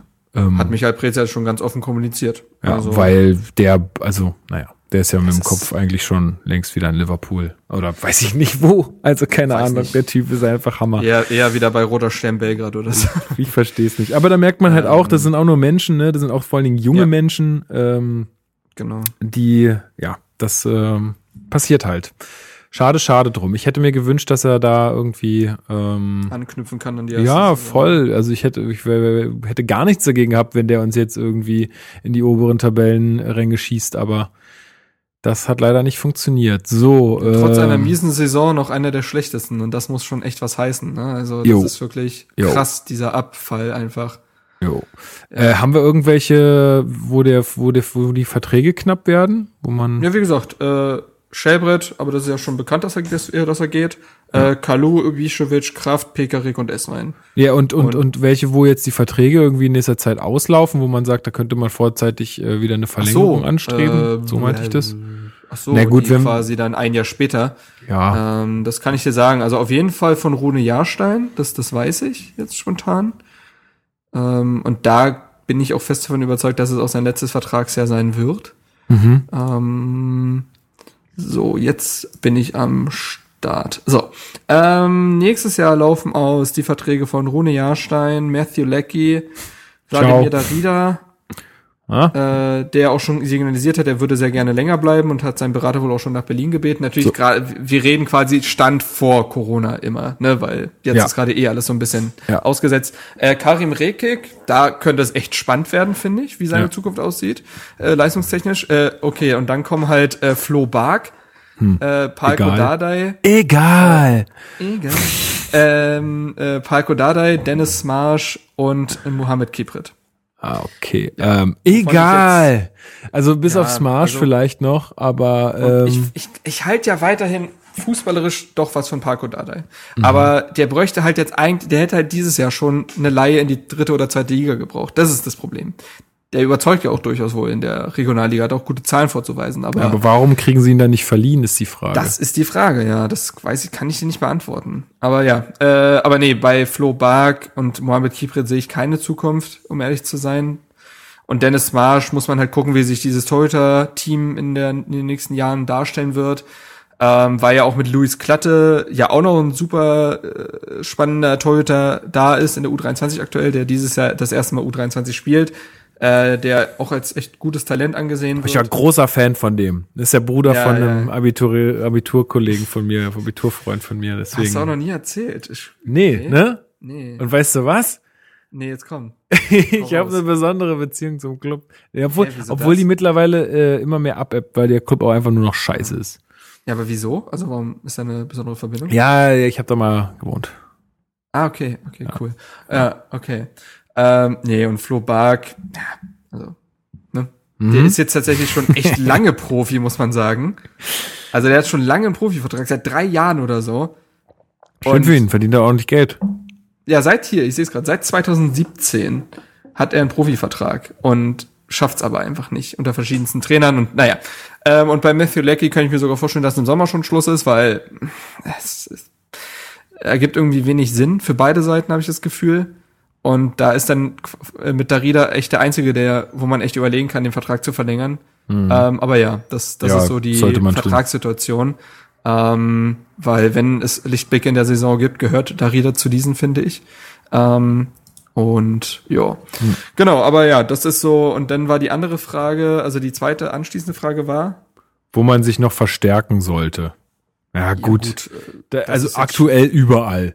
Tausch Ja. einmal komplett die Mannschaft aus, bitte. Also ich würde sagen, in der Sturmzentrale sind wir mit Kunja und Piontek ganz gut bedient. Ansonsten äh, kann man theoretisch über alle Positionen nachdenken. also, Wobei, Torunariga sehe ich auch noch als gesetzt an. Ähm, aber ansonsten wird's dünn, habe ich das Gefühl. Also da ich glaube, ist, auch im ist, Sommer die, ist die also, falsche Zeit, das zu bewerten, weil ich glaube, da ist jetzt so viel, Das- die sind ja, so ja, am Arsch äh, aktuell.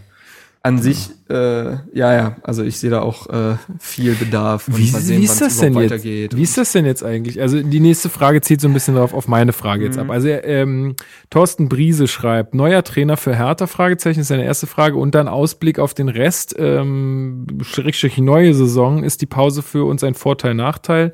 Trainer jetzt wechseln oder noch warten? Herthas Umgang mit dem Virus. Deswegen äh, wollte ich jetzt fragen, trainieren die aktuell? Ähm, Weil ich wollte vorhin noch sagen, sorry, äh, dass ich dich jetzt nochmal unterbreche, weil ich wollte vorhin noch sagen, es ist ja jetzt nicht so die äh, Schwierigkeit, sagen wir mal, äh, da jetzt das Trainingsumfeld einmal testen zu lassen und zu sagen, hey, die sind alle sauber. Ähm, Mhm. aber wäre natürlich auch Quatsch, solche Leute dann wieder vorzuziehen, weil die Test, äh, die Tests übrigens kann ich ähm, äh, aus eigen, nicht aus eigener Erfahrung, aber aus, aus wissentlicher Erfahrung äh, sagen, das dauert aktuell richtig lange. Ähm, bist du, also wenn du ein konkreter Verdacht, Verdachtsfall bist, dann dauert das alleine mal drei bis vier Tage, bis du überhaupt getestet wirst und Mhm. dann noch mal fünf Tage, bis das Ergebnis kommt.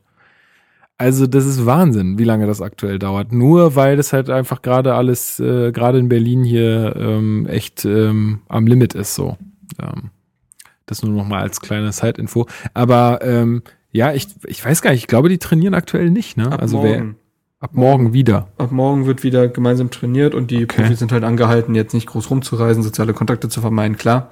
Aber es quasi nicht öffentliche Trainings finden ab morgen wieder statt. Okay, Und krass. ansonsten muss man sich halt daran halten, was äh, die äh, Berliner Politikorgane und so weiter Mhm. halt äh, ähm, vorgeben. Ähm, da wird ja Berlin auch nochmal als äh, Hauptstadt und m, größte Stadt Deutschlands auch nochmal gesondert behandelt, dass da eventuell auch, äh, da gibt's nämlich auch wohl, also es gab auch jetzt äh, Nachrichten, dass da die quasi Sportpause für alle Vereine auch länger anhalten könnte und dann müsste man auch gucken, wie das funktioniert und so. Also äh, Ja, also ja, aber ab ansonsten, morgen trainieren sie wieder. Ja, ansonsten glaube ich, dass diese Pause nur ein Vorteil für uns sein kann, weil ich glaube, jeder Ja. Spieltag mehr jetzt äh, hintereinander wäre für uns fatal geworden, äh, in dieses Loch, in dem wir uns das da gespielt haben jetzt aktuell. Ähm, ja, also insofern äh, auf jeden Fall nur ein Vorteil. Ähm, Trainer, ob man den jetzt wechseln sollte oder noch warten sollte, also ich wäre dafür, ihn so schnell wie möglich zu wechseln. Gerade jetzt hätte man ja hätte man sich ja noch ein bisschen Zeit, erka also erkauft nicht, aber hätte man ja noch ein bisschen Zeit als normal.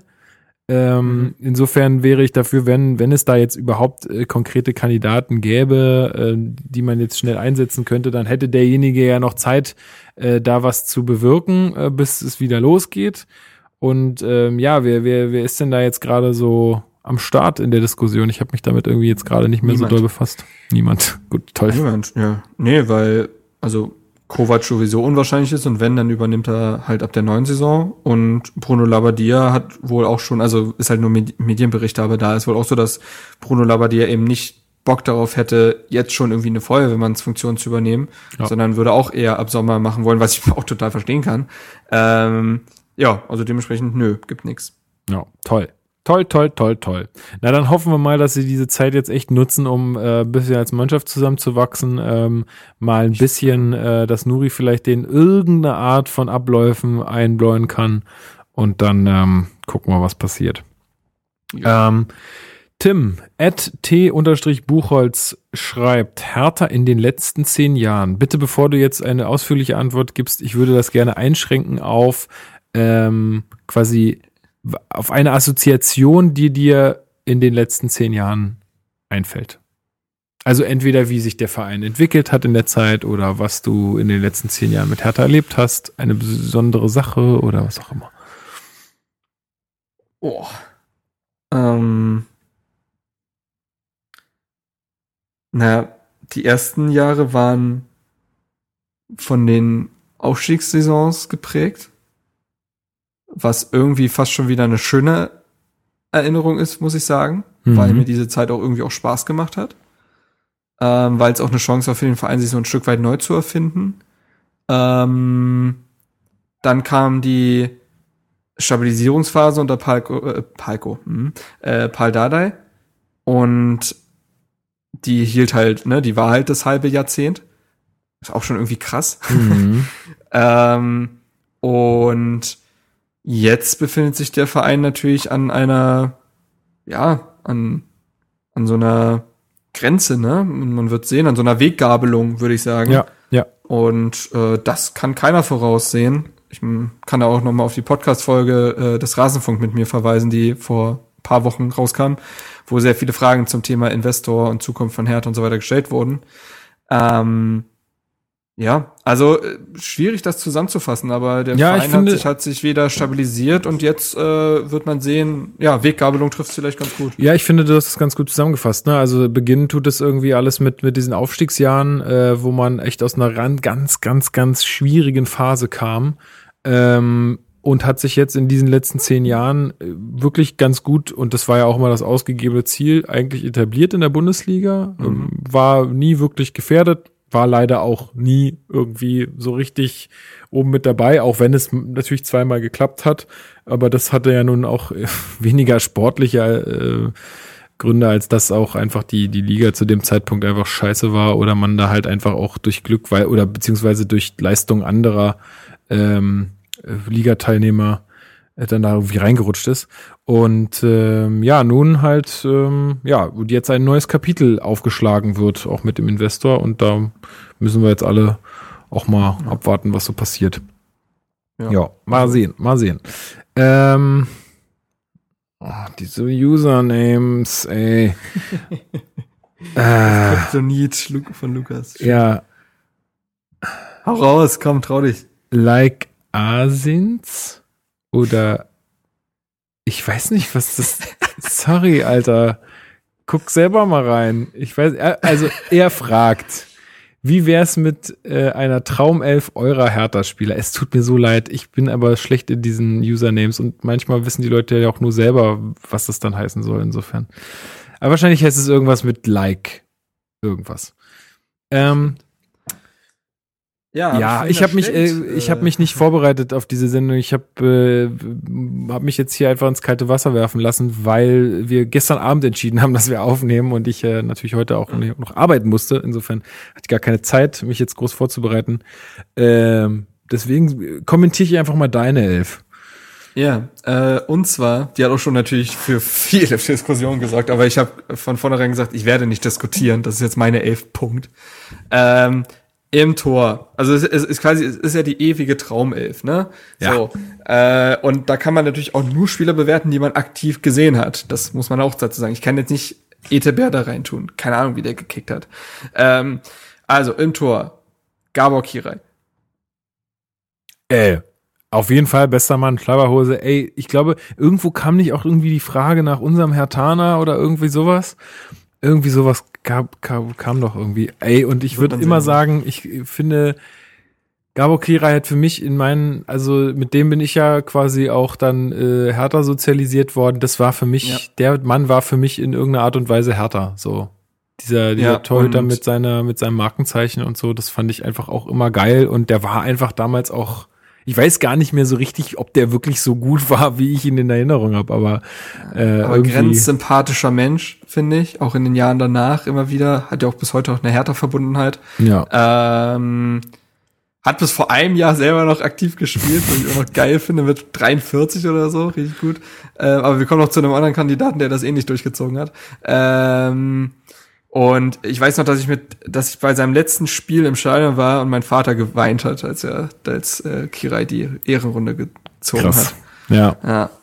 Also Mann mit viel Strahlkraft. Ähm, in der Innenverteidigung auf der linken Seite ist eigentlich egal, aber äh, Joe Simonic. Ja. Bester Mann. Gar keine Frage. Ähm, was, was ein Innenverteidiger, finde ich. Also, ja, mega.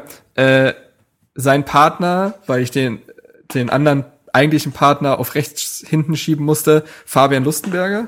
Mhm. Kann man nicht außer Acht lassen. Kann man nicht außer Acht lassen. Deswegen spielt rechts hinten Arne Friedrich, der ja. als Rechtsverteidiger angefangen hat, aber dann in die Mitte gerückt ist, aber an dem kommst du auch nicht vorbei als ne äh, ewiger Hertha-Kapitän und WM-Fahrer und 80-facher Nationalspieler und so weiter. Äh, links hinten Gilberto, Okay. Geiler Kicker, ey. Der hatte wirklich die Stutzen, aber auch wirklich auf Knöchelhöhe. Der hatte, glaube ich, gar keine an. Mega Kicker gewesen. Äh, hat auch wirklich lange für die Nationalmannschaft Brasiliens gespielt, was schon damals auf jeden Fall ein riesiges Ausrufezeichen war, finde ich. Weil die damals wirklich an Mitspielern so dermaßen gespickt war. Äh, jemand anders hat das nicht wirklich hinbekommen, äh, zu dem ich noch kommen werde. Ähm, auf der Doppelsechs Paul Dardai. Mhm. Herzlich, also, herzlichen Glückwunsch zum Geburtstag übrigens. Richtig, 44 ist er, glaube ich, geworden, ne? Ja.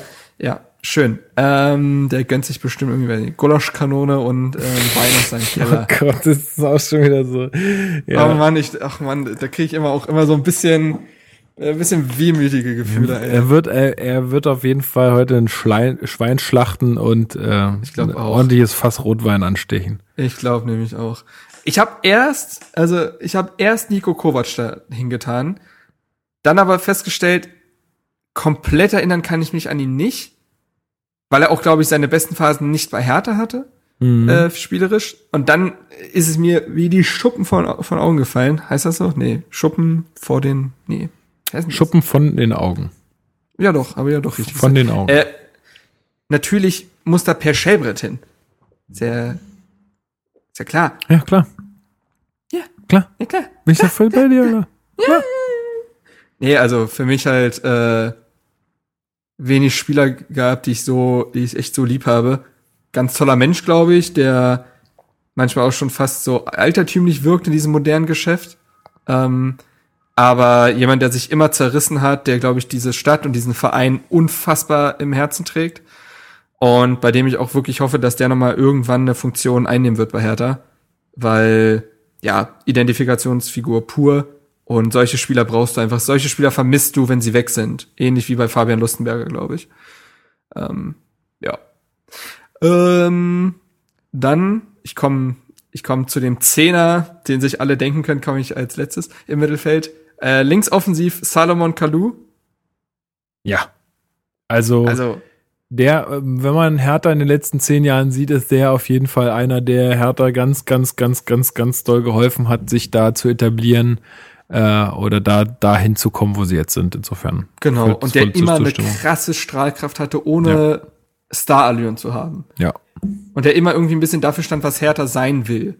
Und, Ja, auch ähm, deswegen ist es ja so furchtbar schade, wie jetzt einfach, wie es Hertha mal wieder verkackt hat, äh, so jemanden jetzt so einen, also so, so einen unwürdigen Abgang jetzt da auch wieder zu, zu ja, bereiten. und also da macht's jetzt auch- auch einen Blumenstrauß und eine Ehrenrunde nicht mehr wett. Also was da jetzt wieder passiert ist, so dieses Aussortieren nach Alter einfach so grundsätzlich ist einfach totaler Käse gewesen. Und äh, klar, wir haben damals noch gesagt, ja, irgendwann ist halt die Zeit auch mal für ältere Spieler gekommen. Und wir sind natürlich auch bei der Kommunikation jetzt nicht da äh, irgendwie dabei. Aber es scheint ja, so wie das jetzt auch von, von Kalu und so zu hören war, nicht unbedingt toll gelaufen zu sein. Also es war anscheinend Also so, ja. zumindest hegt Kalu aber keine schlechten Gefühle dem Verein und Michael Preetz gegenüber, was er Nö, schon das ist ja schon mal gesagt gut. hat, sondern halt, es geht um diese Klinsmann-Nuri und Genau. dieses Gespann. Und bei Ante Czovic stand er zumindest im Kader und durfte mal fünf Minuten spielen oder so. Ja. Aber bei denen ist es ja dann zu Ende gegangen.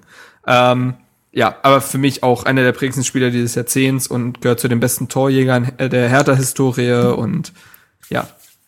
Ähm, auf der rechten Seite, da gab's Diskussion, aber für mich wichtig, Patti Ebert.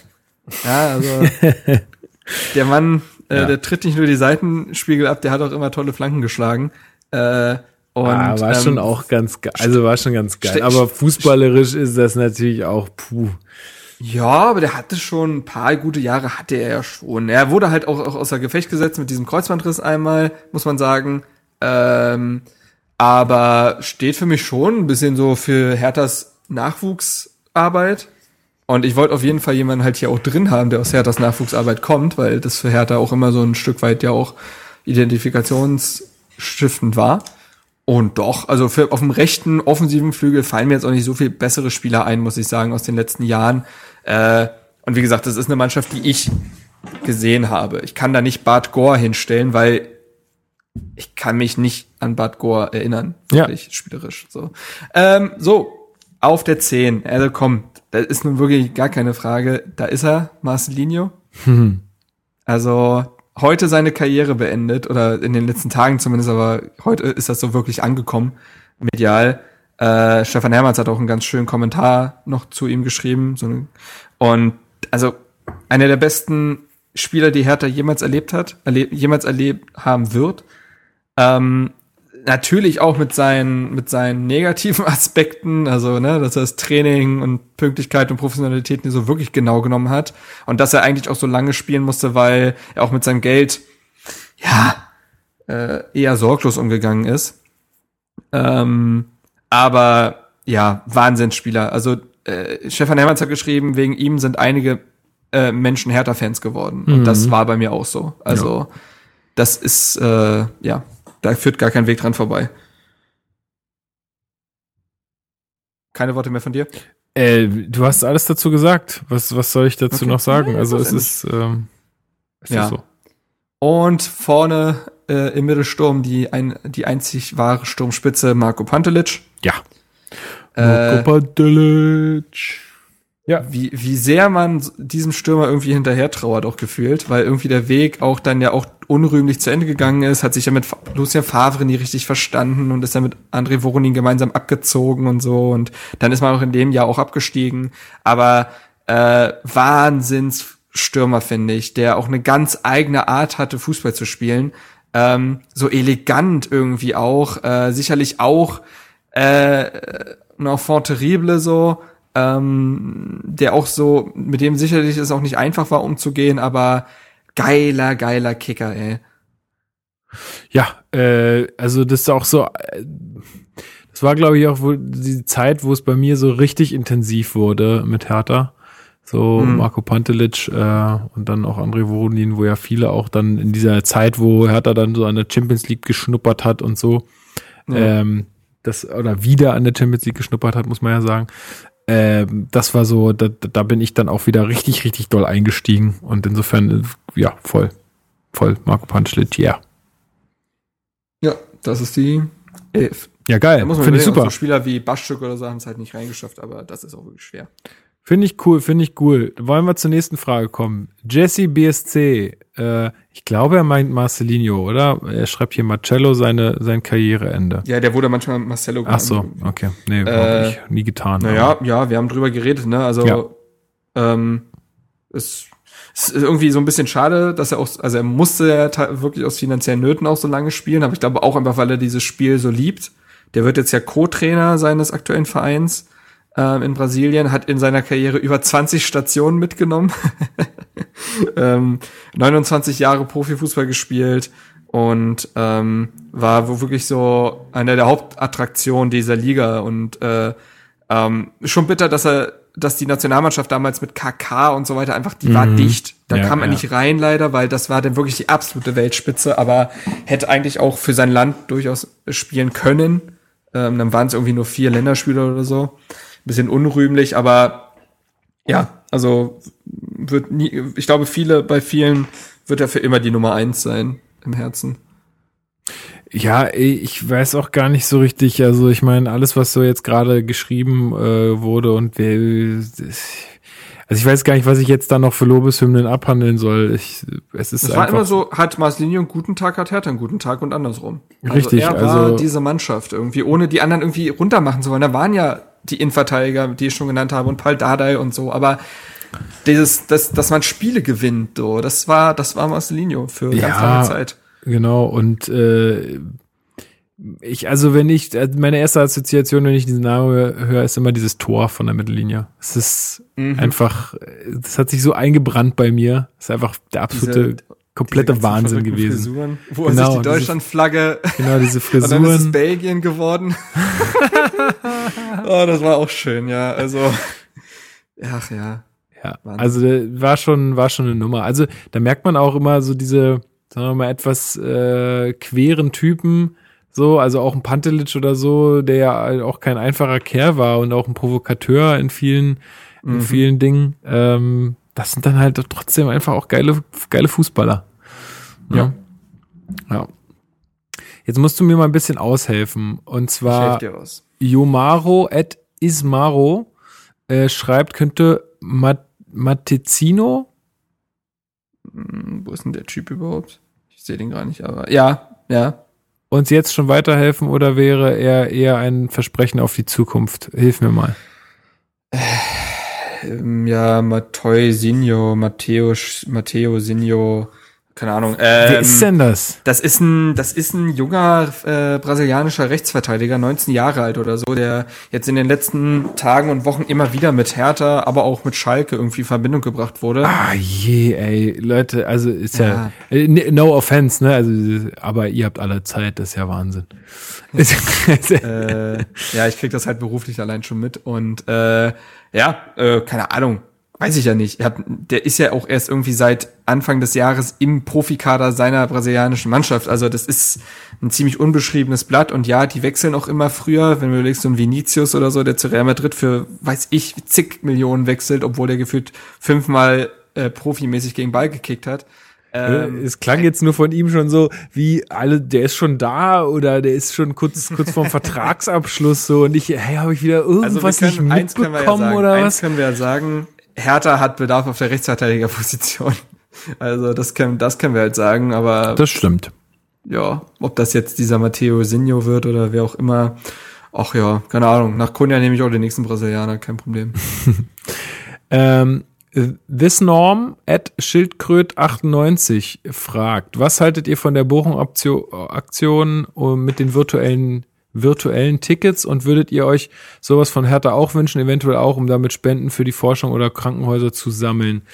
Ähm, also zur Bochum-Aktion hat man ja vorhin schon ein bisschen was gesagt. Also finden wir erstmal grundsätzlich gut, ähm, dass man jetzt äh, sagt, man unterstützt irgendwas, was sich irgendwie alleine nicht trägt ähm, oder wo, wo es Probleme gibt, das, das hat er ja auch Mark schon gesagt, dass es auch das Geld in, zumindest im Fußball aus anderen Quellen kommen könnte, ähm, ist sicherlich auch richtig. Ähm, wie würdest denn du das jetzt äh, handhaben, wenn Hertha sagt, äh, also sagen wir mal, das Spiel würde abgesagt werden oder das wäre jetzt ein Geisterspiel oder so ähm, mit dem Derby, würdest du dir das Geld zurückholen oder würdest du sagen, äh, nö, behaltet mal, weil ihr braucht's ja? Man kann ja die Tickets auch zu, also man kann das Geld wohl zurückholen, wenn man halt einen Nachweis hat, dass man die wirklich gekauft hat. Also das ist wohl schon. Äh, Hä? Nein, ich habe das Ticket. Kann ja, ich ja, den klar, zurückgeben an die Geschäftsstelle ja, genau. oder am Fanshop oder ja, so. Genau. Aber die sind ja gerade auch geschlossen, deswegen. ähm, also um ehrlich, also ich bin jetzt mal ganz ehrlich, äh, ich, ich werde mein Geld zurückholen. Ich auch. Weil da ja, doch, also das ist 40 Euro Ostkurve Oberring, ihr wollt mich da rollen. Ja, also sorry. Also eben, deswegen, das ist schon echt viel Geld so. Und jetzt, ähm, also nee, komm, da brauchen wir gar nicht diskutieren. Und das ist ihr, ihr werdet da jetzt mit Geld zugeschissen gerade und dann äh, eben. wollt ihr den Mitgliedern auch noch äh, 40 Euro nee, nee. Für, die, für, die, für den Oberring deswegen, aus der Tasche ziehen. Also Hertha geht's nun wirklich nicht schlimm im Gegensatz zu anderen Vereinen, deswegen, nee, eben. das, mein Geld werde ich da zurückholen. Ähm, also da, da lasse ich den, äh, da lasse ich den Bands und den Künstlern, wo ich hingehen wollte, den lasse ich mein Geld, aber äh, nee.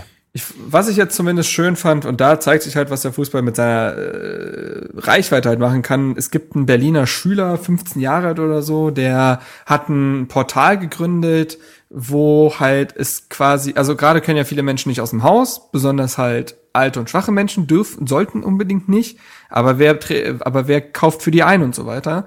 Und äh, da hat jetzt so ein Berliner Schüler so ein Portal gegründet, wo es quasi so sich diese beiden Seiten finden sollen. Leute, die jetzt gerade wenig zu tun haben, vielleicht auch wegen beruflichen Gründen oder so, oder äh, Familien unterstützen, die wegen, mit ihren kleinen Kindern zu Hause sind oder so. Ähm, so eine quasi so erweiterte Nachbarschaft. Ähm, und dieses Portal hat Hertha vorhin auf äh, durch seinen Twitter äh, Kanal geteilt und gesagt, schöne Aktion, wollen wir unterstützen. Das, das finde ich halt gut. Sowas sollte man machen. Ja, aber voll. Ja. Okay, ähm, dann Bastek, Bastek 1, at Bastek 1 schreibt, Thema U23 und weitere Jugendmannschaften. Wie schneiden die Mannschaften gerade ab? Welche Jugendspieler könnten einmal bei der ersten Mannschaft anklopfen? Thema eure realistischen Wunschspieler für den Sommer. Wer kann uns weiterbringen? Bleibt gesund. Vielen Dank gleichfalls. Ja, U23 lief in der Hinrunde erstmal überragend und jetzt nicht mehr wirklich. Also äh, das äh, war jetzt zuletzt äh, zumindest ergebnistechnisch nicht mehr so dolle. Ich habe die Spiele jetzt nicht gesehen, deswegen kann ich das jetzt leistungstechnisch nicht beurteilen, aber Ergebnisse blieben ein Stück weit aus. A-Jugend läuft unter Hartmann wie immer gut. Mhm. Ähm, und äh, die anderen Jugendmannschaften sind ja meistens auch in so einem Berliner Umfeld, ne? Äh, eher so im regionalen Ligen und da sind sie natürlich äh, erwartungsgemäß stark, so weil die Konkurrenz halt nicht so da ist. Ähm, zur zweiten Frage, welche Jugendspieler da vielleicht ich, äh, in Zukunft eine Rolle bei den Profis spielen könnten, habe ich letztens so einen Twitter-Thread erstellt, wo ich so ein paar vorgestellt habe. Ähm, kann die ja mal kurz runterrattern. Also zuerst zu nennen, finde ich, ist äh, Lazar Samacic. Ähm, war jetzt auch schon äh, gegen Düsseldorf äh, im Kader, hat aber nicht gespielt. Wirklich, wirklich riesiges Talent für die 10 oder die 8. Ähm, wahnsinnig gute Technik, extrem viel Spielwitz, ähm, kann Tore erzielen wie vorbereiten, also hat in dieser Saison in, A, in 15 A-Jugendspielen 13 Tore und 7 Vorlagen verzeichnet, äh, ist unfassbar weit halt auch für sein Alter, der ist 18 Jahre alt. Ähm, hat auch schon davor schon für die A-Jugend gespielt, ähm, wurde jetzt auch in der U23 öfter mal eingesetzt und äh, bin mir, ja, bei dem bin ich mir halt einfach sehr sicher. Ist ja immer diese Schwelle zum Profi sein, ist ja immer die schwerste, aber ich bin mir ziemlich sicher, dass Samacic die Verletzungshürde nehmen wird und äh, eigentlich aktuell auch so ein Spieler, den Hertha super gut brauchen könnte. Ne, mit äh, wir tun uns ja aktuell echt schwer, so ein Spiel aufzuziehen und so jemand wie er, der da auch vielleicht so unverbraucht ist äh, und so ja, äh, positiv naiv, sage ich jetzt mal, also der einfach ne, draufgängerisch da Bock hat, sich zu zeigen, der könnte eigentlich genau der richtige Moment sein. Also ja, Samacic, sehr guter Mann. Ähm, dann ist ja so, ich, wir haben ja schon gesagt, dass Ibišević und Kalu gehen werden im Sommer. Ähm, da ist natürlich dann vielleicht auch ein Platz im Mittelsturm frei. Und den könnte Jessic Nankam äh, mhm. füllen.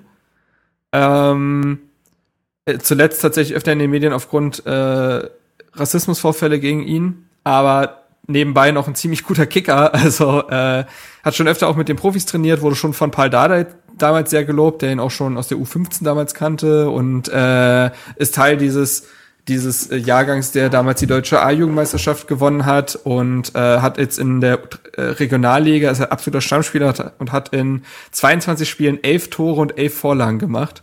Ähm, also nicht nur durchaus ein Knipser, aber auch einfach ein echt harter Arbeiter fürs Team.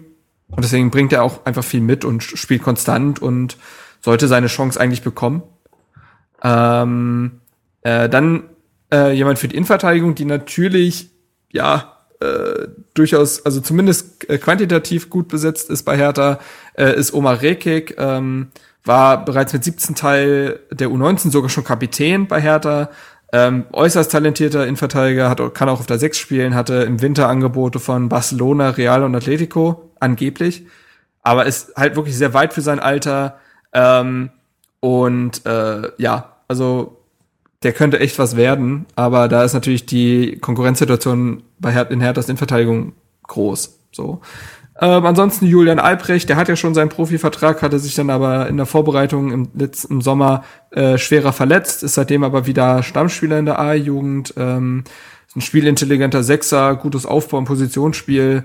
Vielleicht kann er im Sommer einen Neuanlauf starten, kann ich mir schon vorstellen. Ansonsten Marton Dardai, der äh, zweitälteste Dardai-Sohn, ähm, pendelt jetzt bereits sogar schon mit 18 Jahren zwischen der U19 und U23 körperlich stark, guter linker Fuß, äh, linker Fuß als Innenverteidiger eh immer gern gesehen, äh, war Kapitän der deutschen U17-Nationalmannschaft und dementsprechend auch schon weit für sein Alter und äh, aber auch da in Verteidigung schwer.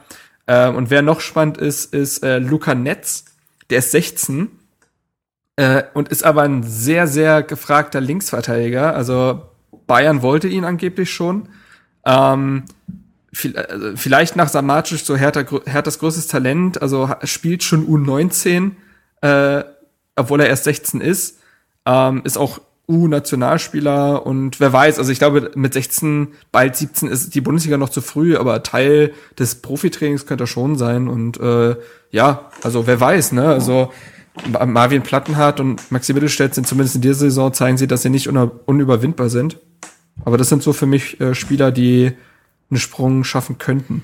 Ja, cool. Ähm, danke für diesen Abriss. Äh, bei vielen wird sich wahrscheinlich, also gerade wenn du jetzt so Spieler hast, die aktuell noch 16 Jahre alt sind, ich glaube, da entscheidet sich halt auch in den nächsten zwei Jahren ganz genau. stark, wie sehr sie es halt auch mit dem Thema Disziplin halten, wie sehr es sie vielleicht auch mit dem Thema, ist es überhaupt das, was sie machen wollen, halten. Also äh, klar, die werden natürlich da auch total getrimmt drauf, aber viele sind ja in diesen jungen Jahren besonders stark, aber kriegen dann halt, also stocken dann halt in ihrer Entwicklung. Ja, die können genau, dann halt irgendwann nicht mehr ja, weiterkommen und das ist Sprung so genau. schwer dann. Ja. ja. Aber genau. da, da bin ich auch mal ganz gespannt, wen wir da noch in Zukunft sehen werden. Das Thema. Und dadurch, dass ganz kurz und dadurch, dass ja acht Plätze zumindest frei werden, auch wenn mhm. Hertha sein Kader insgesamt schon verkleinern will, denke ich mal, weil der war jetzt echt riesig äh, im Sommer, kann ich mir schon vorstellen, dass da halt Plätze eben auch frei werden, wo sich Jugendspieler mhm. ähm, vielleicht empfehlen könnten für. Ja. Ähm, ja, und das Thema eure in Klammern realistischen Wunschspieler für, die, für den Sommer, wer kann uns weiterbringen? Äh, Bastek, sieh uns bitte nach, wenn wir das jetzt nicht beantworten können, weil das ist jetzt gerade erstens durch die ganze Situation in der Liga irgendwie total weit weg. Äh, auch ähm, wer will denn jetzt überhaupt noch zu Hertha? Da kommen, also mit Toussaint kommt ja sogar noch jemand.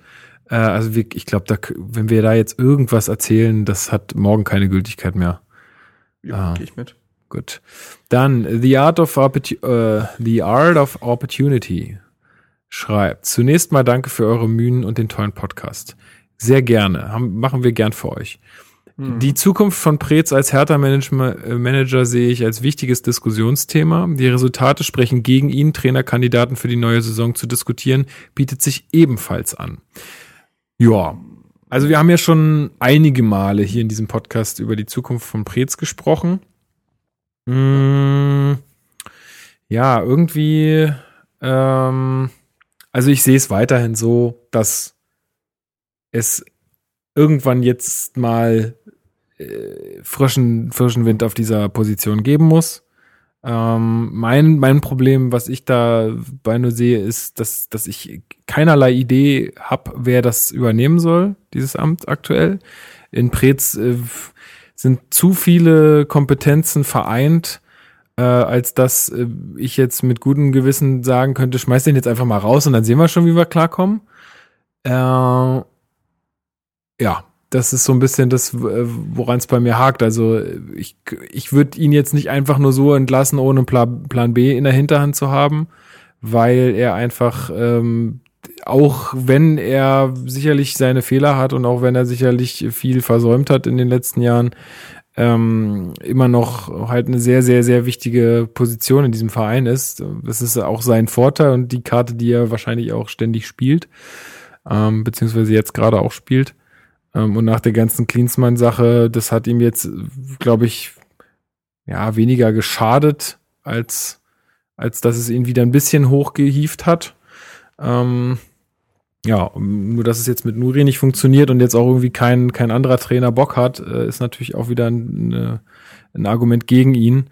Also ich würde mir wünschen, dass, ähm, dass entweder, und das hatten wir uns ja eigentlich mit Klinsmann so ein bisschen erhofft, dass, äh, dass da irgendwie in den Strukturen im Verein was passiert. Das heißt, er Kompetenzen abgibt, was ich glaube von seinem Typ her nicht passieren wird oder was er sehr ungern mal nur, nur tun wird, beziehungsweise er selber wenig Bestrebungen in die, Richt in die Richtung unternehmen wird. Und ähm, ja, wenn das nicht geht, dann würde ich mir wünschen, dass wir da mal jemanden anders sehen, aber ich wüsste ehrlich gesagt doch nicht wen. Tja, ich muss gar nicht sagen, ich gehe wirklich komplett mit. Ja, gut, cool. Ähm, auch ja, Trainerkandidaten haben wir auch schon ein bisschen gesagt, ne? Ja, ähm, also es gibt diese zwei Namen und ansonsten schwebt natürlich der Seoane von Bern irgendwie immer noch rum. Mhm. Ähm, wenn ich tatsächlich sehr spannend fände, auch wenn nicht absehbar ist, ob der verfügbar ist, ist der Jesse Marsch äh, von Red Bull Salzburg. Ähm, junger, talentierter Trainer mit einer Spielphilosophie, mit einer klaren, der in seinem Umfeld sehr positiv wahrgenommen wird. Jetzt in der Rückrunde läuft es nicht mehr so gut, aber wenn du Haaland und noch Minamino im Winter verlierst, ist das vielleicht auch verständlich, dass du da einbrichst, weiß ich nicht. Ähm, und ich glaube, der hat halt Bock, weil äh, so, ne, so Trainer, die erstmal in so einer kleineren Liga sind, haben ja schon Bock, sich auf der größeren Bühne zu beweisen. Wie da die, wie da die Verfügbarkeit ist, keine Ahnung, aber wenn jetzt mal so ein bisschen rumspinnen könnten, dann fände ich Jesse Marsch ganz spannend. Und äh, ja, aber ansonsten bin ich weiterhin davon überzeugt, dass Bruno Labbadia einen guten Job machen könnte. Das glaube ich nämlich auch. Ähm, was ich nur, also vor allem, und das ist, äh, zahlt so ein bisschen auf den Punkt ein, den ich jetzt noch ausfüllen möchte. Ich glaube, dass es halt jemanden braucht auf dieser Trainerposition äh, bei Harter, der ein gewisses Standing hat aktuell, weil wenn du da jetzt wieder einen jungen, unerfahrenen Trainer reinsetzt, ähm, in dieses, und das muss man ja leider so sagen, dass klar ist Hertha ein Profiverein, auch mit großen und professionellen Strukturen. Andererseits habe ich manchmal so ein bisschen das Gefühl, dass da sehr, sehr, sehr viel so, naja, so geklüngelt wird. Also die kennen sich alle super lange da und jeder ist da mit jedem gut und so ein bisschen ist es so, da, da fehlt so ein bisschen der Impuls von außen. Mhm. Ähm, habe ich, also hatten wir auch alles in diesem, wo das mit Klinsmann dann anfing und so besprochen, äh, dass, dass da sehr viel halt so untereinander geklärt wird und dann auch ähm, sehr viel Komfortzone äh, ist. Und ich glaube, dass da jemand wie Bruno Labbadia jemand sein könnte, der auch äh, Probleme ganz, äh, ganz offen und auch vernünftig und äh, ordentlich ansprechen kann, nicht so wie das jetzt ein Klinsmann irgendwie dann am Ende mit so einem Dokument macht, sondern der das dann auch einfach intern alles ansprechen kann und auch weiterentwickeln kann. Ähm, insofern fände ich, glaube ich, das jetzt eine bessere Lösung, als äh, wenn man sich da jetzt irgendeinen jungen Trainer holt, der ja, der da noch, noch zu grün hinter den Ohren ist. Weil ich glaube, das braucht Hertha jetzt gerade nicht. Die brauchen jetzt jemanden, der ganz klar die Sachen äh, benennt und auch anpackt, die da falsch laufen. Ja, geht Gut. Nächste Frage sind, äh, also die nächsten beiden Fragen sind so ein bisschen eine. Johannes Bold fragt, Marcelinho hat endgültig aufgehört, ist Kunja sein Nachfolger? Und Vincent Pin fragt, bringt Kunja den It-Faktor? ja, also wir haben ihn ja jetzt noch nicht so viel gesehen. Äh, in den Spielen, in denen wir ihn gesehen haben, hat er ihn auf jeden Fall gebracht. Also ich glaube, es gab kein Spiel, wo er nicht irgendwie im, im Mittelpunkt stand oder zumindest es einen danach ein GIF gab von seinem Jubel oder äh, ein Koch Tor, ein Tor mit der Hacke oder was weiß ich nicht alles. Also ähm, ja, das wird sich noch ein bisschen zeigen, ne? Ähm, ob er, ob also ich er bin immer kein Freund davon, so er ist der nächste, bla bla bla. Weil das ist einfach nie zu vergleichen, finde ich. Und wie nee. viele Fußballer sind daran gescheitert, immer, überleg mal, wie viele Fußballer daran gescheitert sind, dass sie der nächste Messi sein sollten. ähm, das ist immer so ein bisschen, hm, Messi äh, wird auch noch in 20 Jahren spielen. Und immer noch alle überrennen. Wollte gerade sagen, ich glaube, dann ist er noch immer noch besser als der durchschnittliche Profifußballer. Ähm, aber ähm, also ich, ich finde den Kunja schon ziemlich geil, muss ich sagen. Also der bringt schon viel mit. Ich bin halt gespannt darauf, da habe ich noch ein bisschen eine Sorge. Der ist ja bei Leipzig nicht gut angekommen. Ähm, was sicherlich auch an der stärkeren Konkurrenz liegt, aber den musst du auch, wenn der ein richtig guter Fußballer werden will, dann muss der auch es schaffen, sich in ein System pressen zu lassen und dort seine Stärken einzubringen. Weil jetzt gerade darf er machen, was mhm. er will. Ja, das und das ist gut ja für ihn gesagt, als Freigeist. Ja. Aber was passiert, wenn ihm konkrete Abläufe gegeben werden? Kann er sich daran halten? Und mhm. kann er defensiv mitackern, so wie er es nicht nur so, ah, jetzt habe ich gerade mal Bock und dann sieht das irgendwie imponierend aus, wenn er bis zum eigenen 16er verteidigt. Aber wenn es dieses konstante Anlaufen quasi zum Beispiel ist, da tue ich mich noch schwer. Äh, da habe ich so ein bisschen die Sorge, dass er da nicht diszipliniert genug ist. Aber jetzt aktuell hilft er dieser Mannschaft wahnsinnig, ähm, sowohl mit seiner Klasse als auch mit seiner Mentalität. Und äh, bislang macht er mir riesigen Spaß. Ja, genau, würde ich auch mitgehen. Also es ist, äh, ist, ist toll. Also ja, er bringt so einen gewissen It-Faktor mit rein, das, das würde ich schon sagen. Ob das jetzt nachhaltig ist, müssen wir sehen. Und wie du sagst, ob das dann sich auch alle einfach alles in einem, in einem System, was es ja aktuell nicht so richtig gibt, dann äh, auch ähm, genauso zeigt, das äh, müssen wir abwarten. Aber erstmal würde ich sagen, äh, war das jetzt in den ersten Spielen kein, kein, kein verkehrter äh, Einkauf. Und ja, also ich würde auch sagen, Nachfolger, also da, da muss ja schon viel passieren. Äh, das kann ich jetzt nicht prognostizieren. Ich würde jetzt erstmal spontan sein, nein, äh, sagen nein, weil Marcelinho, da muss, da, da muss schon einiges passieren. Da muss er noch ein paar Tore von der Mittellinie schießen. So. Ähm, dann fra äh, sagt oder fragt Hotzen, Hotzen at Hotzen One, eins, wie auch immer. Nuri hätte uns noch in die Euroleague gespürt. Ich denke, er spielt damit äh, auf die Corona-Pause an. Und ich sage auch, ja, es ist schon echt traurig, dass äh, wir jetzt ja, hier so über genau um unsere Aufholjagd gebracht werden. Also ich finde das auch nicht in Ordnung. Nö. Ähm, ich werde da, ich werde da persönlich mal einen Brief ähm, schreiben, dass das so nicht geht. Und ähm, ja. Hashtag Anti-Covid. Genau. Äh, genau, Baumhaus äh, schreibt nur Marcelinho, da hatten wir drüber gesprochen. Äh, Johannes Bolt hat noch eine Frage gestellt und zwar, ist die Corona-Krise im Endeffekt nicht eher ein Segen für Hertha? Womöglich spielen sie gar nicht mehr, müssen sich nicht mal mehr dem Druck des Derbys stellen und Nuri oder ein anderer Trainer haben die Möglichkeit, ganz in Ruhe ein vernünftiges Team zu bilden. Ähm, wir haben ja schon gesagt, dass das, also jedes Spiel, was jetzt erstmal nicht äh, in naher Zukunft stattfindet, ist, glaube ich, für Hertha ganz gut. Sie müssen ja. jetzt halt das nur schaffen, diese Zeit dann auch wirklich zu nutzen. Ich denke, den Druck des Derbys werden sie haben, weil ich glaube, dass diese Spiele schon noch stattfinden in zugegebener Zeit. Ich auch stark von aus, ja. Ähm, und ähm, da ich auch davon ausgehe, dass jetzt kein anderer Trainer kommen will, wird, äh, muss Nuri das jetzt einfach irgendwie hinkriegen, diese Zeit zu nutzen, beziehungsweise der ganze Verein, das kann ja jetzt auch nicht alles nur auf Nuri abgewälzt werden. Also der ganze Verein muss jetzt einfach gucken, dass, dass sie sich da zusammenraufen und diese Zeit, die sie jetzt äh, bekommen haben, äh, nutzen, um sich da besser aufzustellen, weil alle anderen werden es auch tun.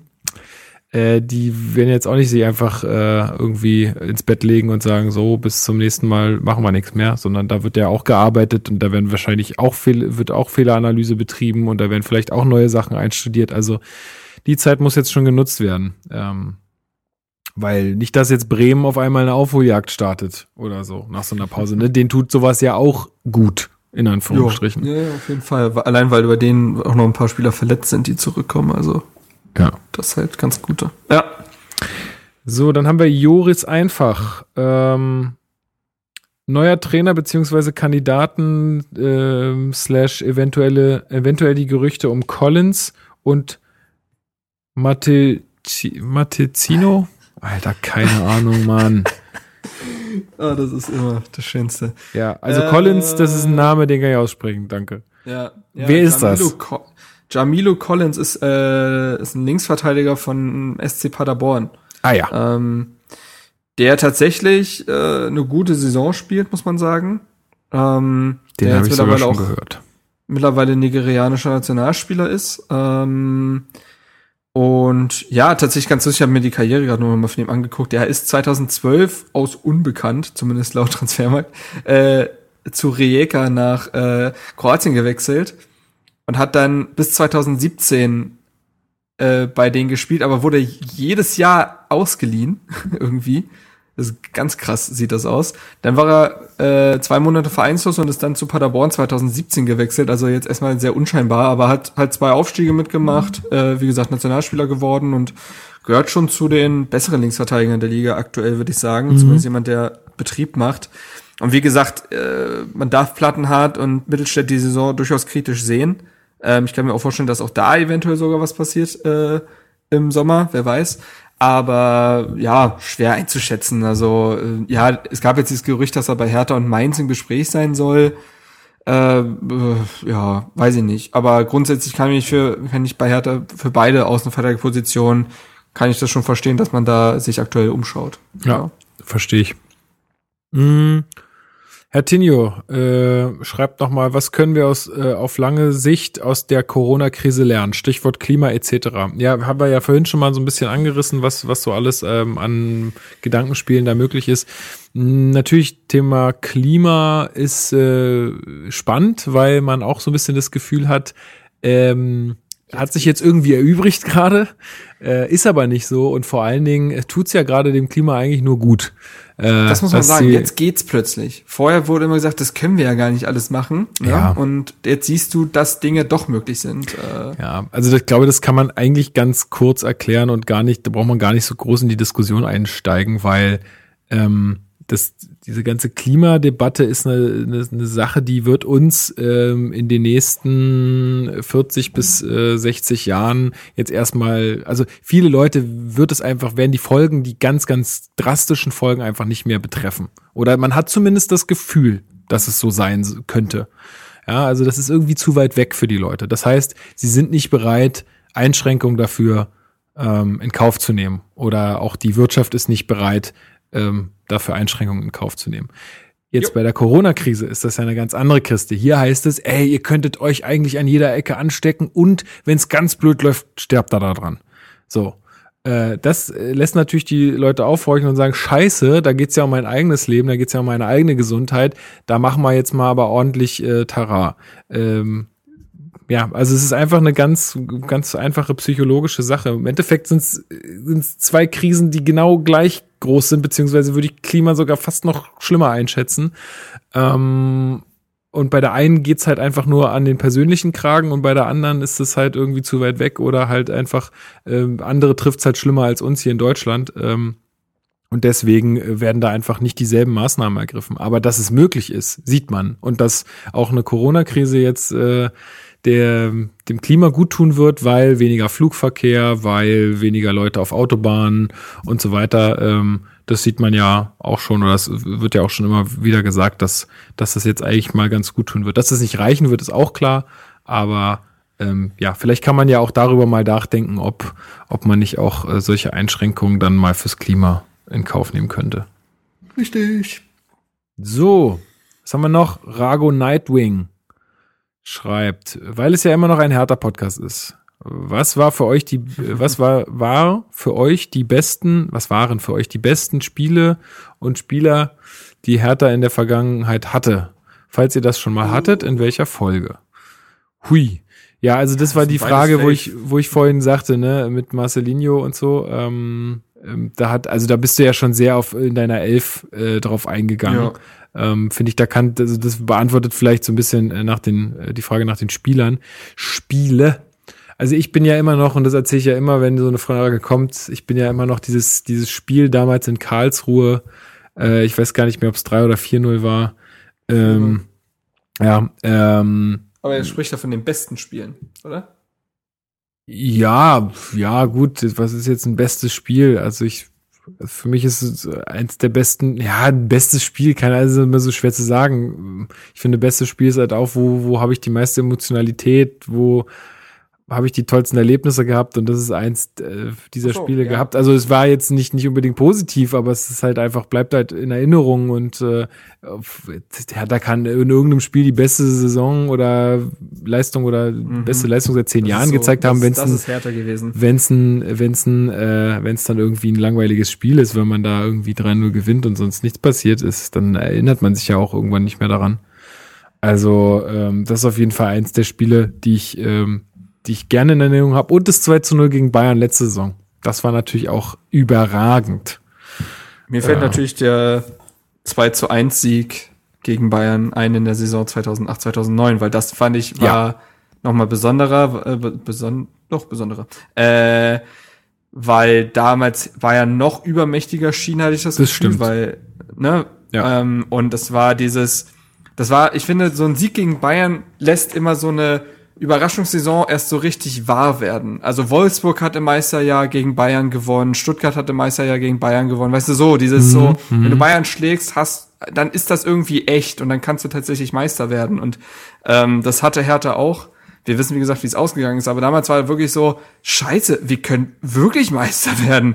So, und äh, das war, also ich weiß noch, wie, ich weiß noch, wie wir das geguckt haben, das war, boah, das war krass. Also für mich vielleicht das schönste Spiel der, des, des Jahrzehnts, würde ich fast sagen. Also, weil man damals ja auch noch nicht wusste, wie es dann, wie enttäuschend das ausgeht, aber diese Emotionen in dem Moment, da war schon, glaube ich, echt, das war krass. Ja. So, und jetzt kommen wir zu den richtig wichtigen Themen. Johannes Bolt fragt nämlich noch nach Serienempfehlungen für die baldige so. Zeit in der Quarantäne. So, und jetzt geht's Pass da erst auf. richtig los. Die zwei Stunden vorher war ja alles nur Vorgeplänkel. So nämlich. Also. Oh Man muss dazu sagen, Marc hat ja sonst einen Film- und Serienpodcast, den er aktuell äh, gerade nicht bedient. Das heißt, er lässt jetzt alles jetzt raus. Das wird ja furchtbar. Macht euch also auf anderthalb schon, Stunden Film und Serien gefasst. Ey, aber ich kann schon mal sagen, in einer Woche geht Disney Plus los in Deutschland. Oh ja. Äh, Machst du einen Disney äh, Plus äh, Podcast? Disney Plus Podcast. Das wäre äh, eigentlich auch Plus, geil. Der wo, Pluscast. Wo du, wo du alles auf Disney Plus guckst und alles rezensierst. Ey, alles, übrigens. Auch die alten ich, Klassiker, Cinderella und so. Muss ich jetzt ganz kurz, und vielleicht ist das auch eine Möglichkeit für dich. Also, ähm, es gibt eine, und das habe ich äh, empfohlen bekommen durch einen Podcast, den ich, also von einem früheren Kollegen von mir, dem Andi, schöne Grüße, hört er eh nicht, aber ist egal. Ähm, der Das Alles Podcast, das-alles.de, könnt ihr mal gucken. Ähm, die reden einfach so, das sind zwei Kumpels, die äh, sich schon genau. ewig kennen, seit dem Kindergarten und die ja, reden vor allem viel über Comics und Popkultur und so ein Shit.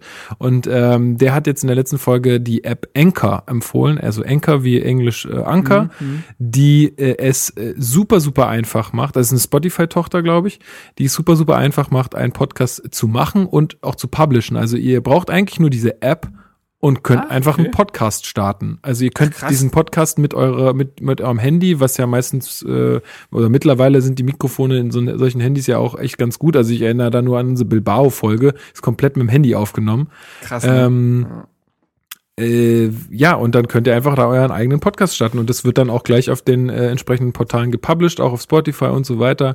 Also wer da Interesse hat, mal sich äh, zu probieren an sowas äh, und weiß ich nicht, vielleicht habt ihr ja irgendein Projekt, was ihr starten wollt, zum Beispiel Disney Plus und äh, ihr wollt alles rezensieren, was darauf zu sehen ist, oder ihr sagt, hey, ich wurde Corona positiv getestet und jetzt ähm, erzähle ich euch mal, wie hier so meine 14 Tage in der Quarantäne sind oder was auch immer. Äh, überlegt euch, ich finde, jeder Podcast äh, darf sein und ähm, ja, also das wollte ich nur mal empfehlen. Hashtag unbezahlte Werbung.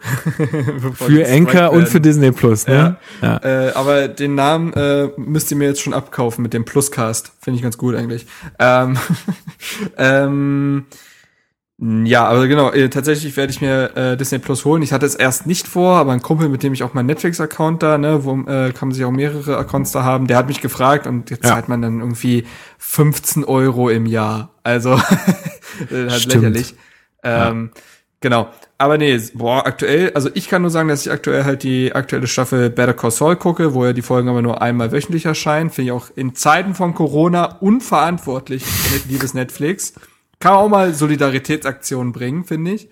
Äh, nein, und äh, Altered Carbon kann ich auch sehr empfehlen. Ah ja, da äh, ist die erste die zweite Staffel, Staffel raus. Mhm. Äh, ich fand die erste Staffel ziemlich überragend, muss ich sagen, weil mir die Welt sehr gut gefallen hat. Dystopie, mhm. äh, ne, neue Technologien, äh, super geil. Ist ja auch basierend auf einem Buch. Ja, ähm, also sehr, also ne, also wirklich sehr dystop, so, so wie man sich eine Dystopie vorstellt, auseinanderdriftende Gesellschaft, äh, neue Technologien, äh, du äh, hast dein Körper ist eigentlich nur noch eine Hülle, dein äh, dein Geist und alles andere ist auf einem Chip äh, gespeichert, einem Stack und äh, der kann in neue Körper geladen werden und so. Und das hat natürlich auch ganz viele ethische, moralische Verwicklungen und äh, Entwicklungen mit sich, bringt sich, bringt das mit sich. Dazu kriegst du eigentlich noch eine ziemlich spannende Geschichte, finde ich. Wer ist man ähm, eigentlich? Ist es eigentlich wichtig, in welchem Körper man steckt und so weiter? Genau, also hat, ne, wie, wie immer haben Dystopien, das finde ich, das macht auch eine gute Dystopie aus, dass sie halt Fragen über den Menschen stellt und ethische, moralische, äh, komplexe Fragen stellt. Ähm, und das bringt die Serie mit. Dazu kriegst du noch eine durchaus spannende Geschichte. Und mir hat diese Welt einfach extrem gut gefallen. Ich wollte viel mehr von dieser Welt auch sehen. Und ja, da läuft jetzt gerade die zweite Staffel.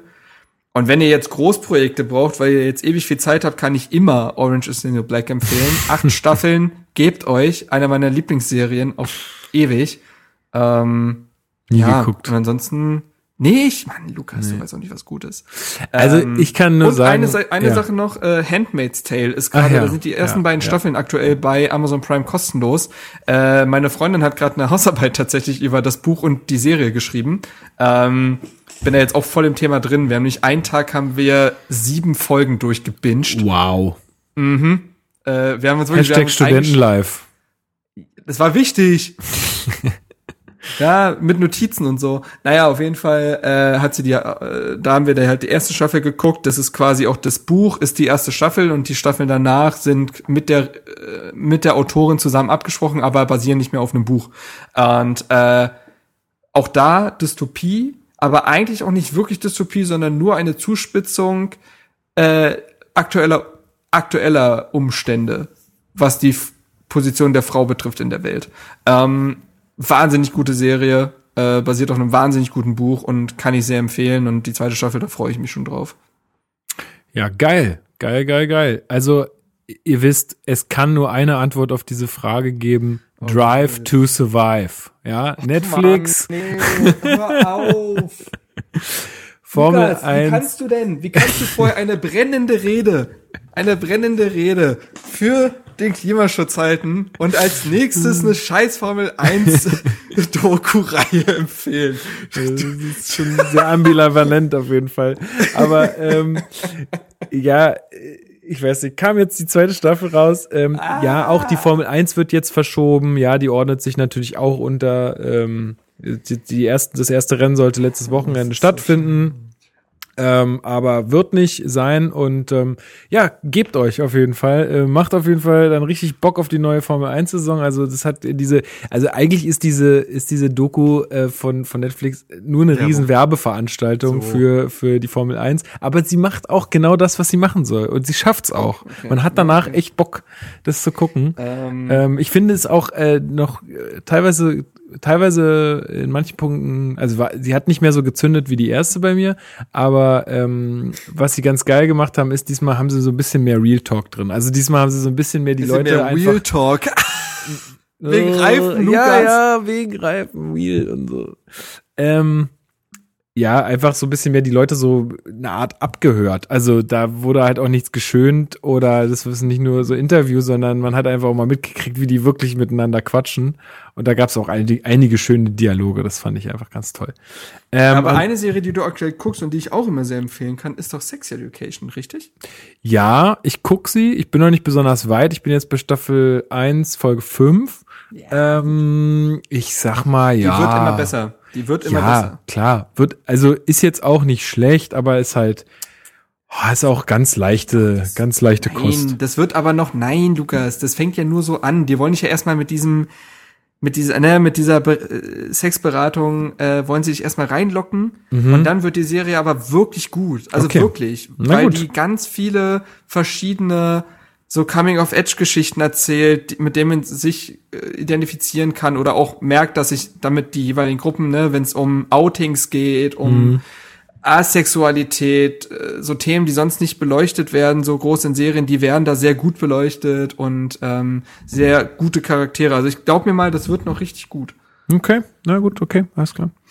ähm, ich habe die erste Staffel Picky Blinders gesehen, die war ziemlich hab cool. Ich immer noch nicht geguckt. Ja. Aber die, ich habe jetzt auch irgendwie gar kein Interesse daran, die zweite zu sehen. Ich weiß auch nicht warum. Das endet das für mich. So. Nee, das, das, das endet für mich so okay. Also die erste mhm. Staffel endet für mich so abgeschlossen, da ich habe jetzt gar kein, habe jetzt irgendwie nicht so diesen Drang, ähm, da jetzt weiter zu gucken und da ich die Erfahrung gemacht habe, dass so zweite, dritte, vierte, fünfte Staffeln äh, eh immer dann blöd sind, dann habe ich das jetzt einmal gemacht und fand das ganz cool und das, aber irgendwie hält's mich jetzt auch nicht so wahnsinnig.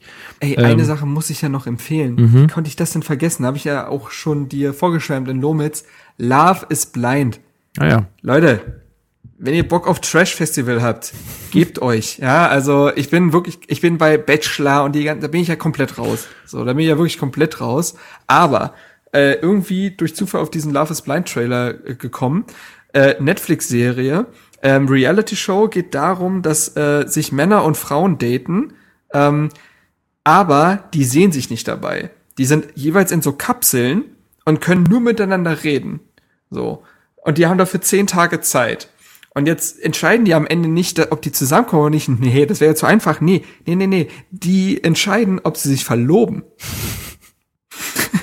so, also das ist ja schon mal wow. geil. Und da könnte man sich ja denken, ja okay, dann hört's halt bei der Verlobung auf. Aber Love is Blind geht weiter. Love is Blind begleitet die erstmal die gemeinsamen Flitterwochen. Äh, sie Aber da sehen sie sich dann schon, ja. Naja, die sehen sich halt an, äh, an dem Abend oder am Morgen, nachdem sie sich entschieden haben, sich zu verloben. Also Okay. Die äh, äh halt, ne, die kriegen einen Antrag, die Person äh, so, und an dem Abend oder so sehen die sich. Also mhm. innerhalb dieser zehn Tage schon. So. Ähm, und dann fahren sie in gemeinsame Flitterwochen, also quasi vorgezogen, ähm, um sich halt auch wirklich kennenzulernen und so. Ähm, also kennenzulernen. Knickknack. Ähm, dann ziehen sie zusammen. Dann lernen die Partner je, die jeweiligen Eltern kennen. Und dann heiraten sie. Und dann gibt's noch eine Folge, äh, also dann gibt's jetzt, anderthalb Jahre später. Deine, gibt's noch diese, Moment, Moment, Moment, deine okay. Verbindung ist gerade ganz schlecht. Hast du gerade oh. irgendwas aufgemacht oder so auf dem Rechner? Nö. Nee. Gut, Nö. okay. Hörst du mich wieder besser? Oder? Ja, jetzt wieder gut. Du warst okay. gerade ziemlich abgehakt. Na gut, äh, wollen wir nochmal neu reinstarten oder soll ich meine brennende Rede weiterhalten? Nee, nee, du kannst ja einfach weiterhalten. Okay. Kein Bock also. zu schneiden. Lazy Mode hier. Nee, man hat, ähm, nee, man hat, man hat, man hat dich schon verstanden, nur es war einfach ja. gerade schlecht. Okay, also, und dann gibt's, äh, und die allerletzte Folge ist die große Reunion nach anderthalb Jahren, wie man dann erfährt. Und dann äh, reden sie nochmal über die Serie ah, und ja. so weiter. Mega. Also okay. wirklich, Na gut, vielleicht, äh, vielleicht gucke ich mir das in Quarantäne tatsächlich nochmal an. Kein Scheiß, das ist wirklich gute Unterhaltung. Und das ist jetzt nicht so, dass die da nur Kernassis reingesteckt haben. Also es ist jetzt nicht Big Brother so. Okay, wie heißt ähm, das? Love is. Love is blind. Love. Äh, Love is blind, das ist ja. Top, sogar in der Top 10. ja, das okay. ist echt abgegangen. Kommt auf meine ja. Liste. Mein Gott, so. was soll der Geiz? So ähm, Alles klar. Was ich noch empfehlen kann, ist auch die erste Staffel von Bad Banks. Habe ähm, ich immer noch gucken, stimmt. Finde ich, äh, habe ich empfohlen bekommen, finde ich echt richtig cool. Deutsche Serie geht so um, um Bankenkrise und um, um so mhm, Spekulationsgeschäfte mm, mm. und sowas. Äh, tolle Schauspieler, äh, wirklich echt spannend und äh, gut gespielt. Ähm, die zweite Staffel hatte ich jetzt angefangen. Ist ein anderer Regisseur und ein anderer Kameramann. Und das merkt man auch, leider. Und Leider. habe ich jetzt nicht äh, weiter verfolgt. Insofern, ähm, ja, keine Ahnung. Mhm. Mm, ja. Ähm, und was wollte ich noch empfehlen? Ach so, genau. Und zwar ist jetzt keine Serie, aber ähm, ich meine, wer damit was anfangen kann, und dazu muss man natürlich so ein bisschen äh, schon den, den Bock auch haben, aber äh, die ganzen äh, Studio Ghibli-Filme oder ein Großteil Oh ja. der Studio Ghibli-Filme ist jetzt auf Netflix abrufbar. Ähm, also ich spreche da von Chihiros Reise ins Zauberland oder Das wandelnde Schloss oder die Chroniken von Erdsee oder äh, Mein Nachbar Totoro Oder Oh. Kikis kleiner Lieferservice. So. oder Prinzessin Mononoke. Das sind halt alles so Anime-Filme, die aber wirklich, das sind jetzt keine Kinderfilme. Also würde ich abraten, die mit Kindern zu gucken, weil das ist halt, also kann man machen, glaube ich, in einigen Fällen, aber in einigen Fällen auch wieder nicht. Also Prinzessin Mononoke würde ich jetzt nicht unbedingt mit meinen Kids gucken. Ähm, ja, sind eigentlich eher schon auch Filme für Erwachsene. Ähm, natürlich sehr, sehr, sehr viel und krasse Fantasie. Also das ist nicht auch nicht so wie bei Herr der Ringe, Zwerge, Elfen und äh, Tralala, sondern das ist dann schon wirklich richtig abgefahren. Ähm, da muss man sich auch einfach ein bisschen drauf einlassen können, aber Abgefahren wie, äh, wie Drive to Ja, Survive, genau. richtig. Mann. Ähm, ja, so. also das kann, kann ich echt nur empfehlen, weil die Filme sind toll, die sehen gut aus, tolle Musik. Ähm, Ja, ja, ja, ist einfach stimmt. schön, macht einfach Spaß. Und wer jetzt so ein bisschen mehr Bock auf Doku hat, ähm, es ist auf Netflix eine, quasi eine Serie rausgekommen, ähm, oder war, es ist nur ein einstündiger Film, ich bin nicht mehr ganz sicher, die, die, also man kennt ja so dieses Unser Planet, Planet Erde und so, und die begleiten die Filmteams dazu, wie die diese Aufnahmen machen. Ja, also was spielt Jetzt ist bei dir schon Minuten- wieder abgehackt. Ähm, Mein Gott, macht irgendjemand vielleicht deinen Mitbewohner irgendwie, streamt der Das was kann oder sein, aber den werde ich jetzt auch nicht mehr. Wir sind ja gleich durch. was? Ja. Ähm, also auf jeden Fall begleiten die diese Filmteams und was in so einem Dokus oft nur 20 Sekunden sind, bedeutet für die ein Jahr Arbeit. So, Wow. und das ist ganz interessant zu sehen, wie aufwendig solche Dokus sind, solche Tier- und Naturaufnahmen zu machen.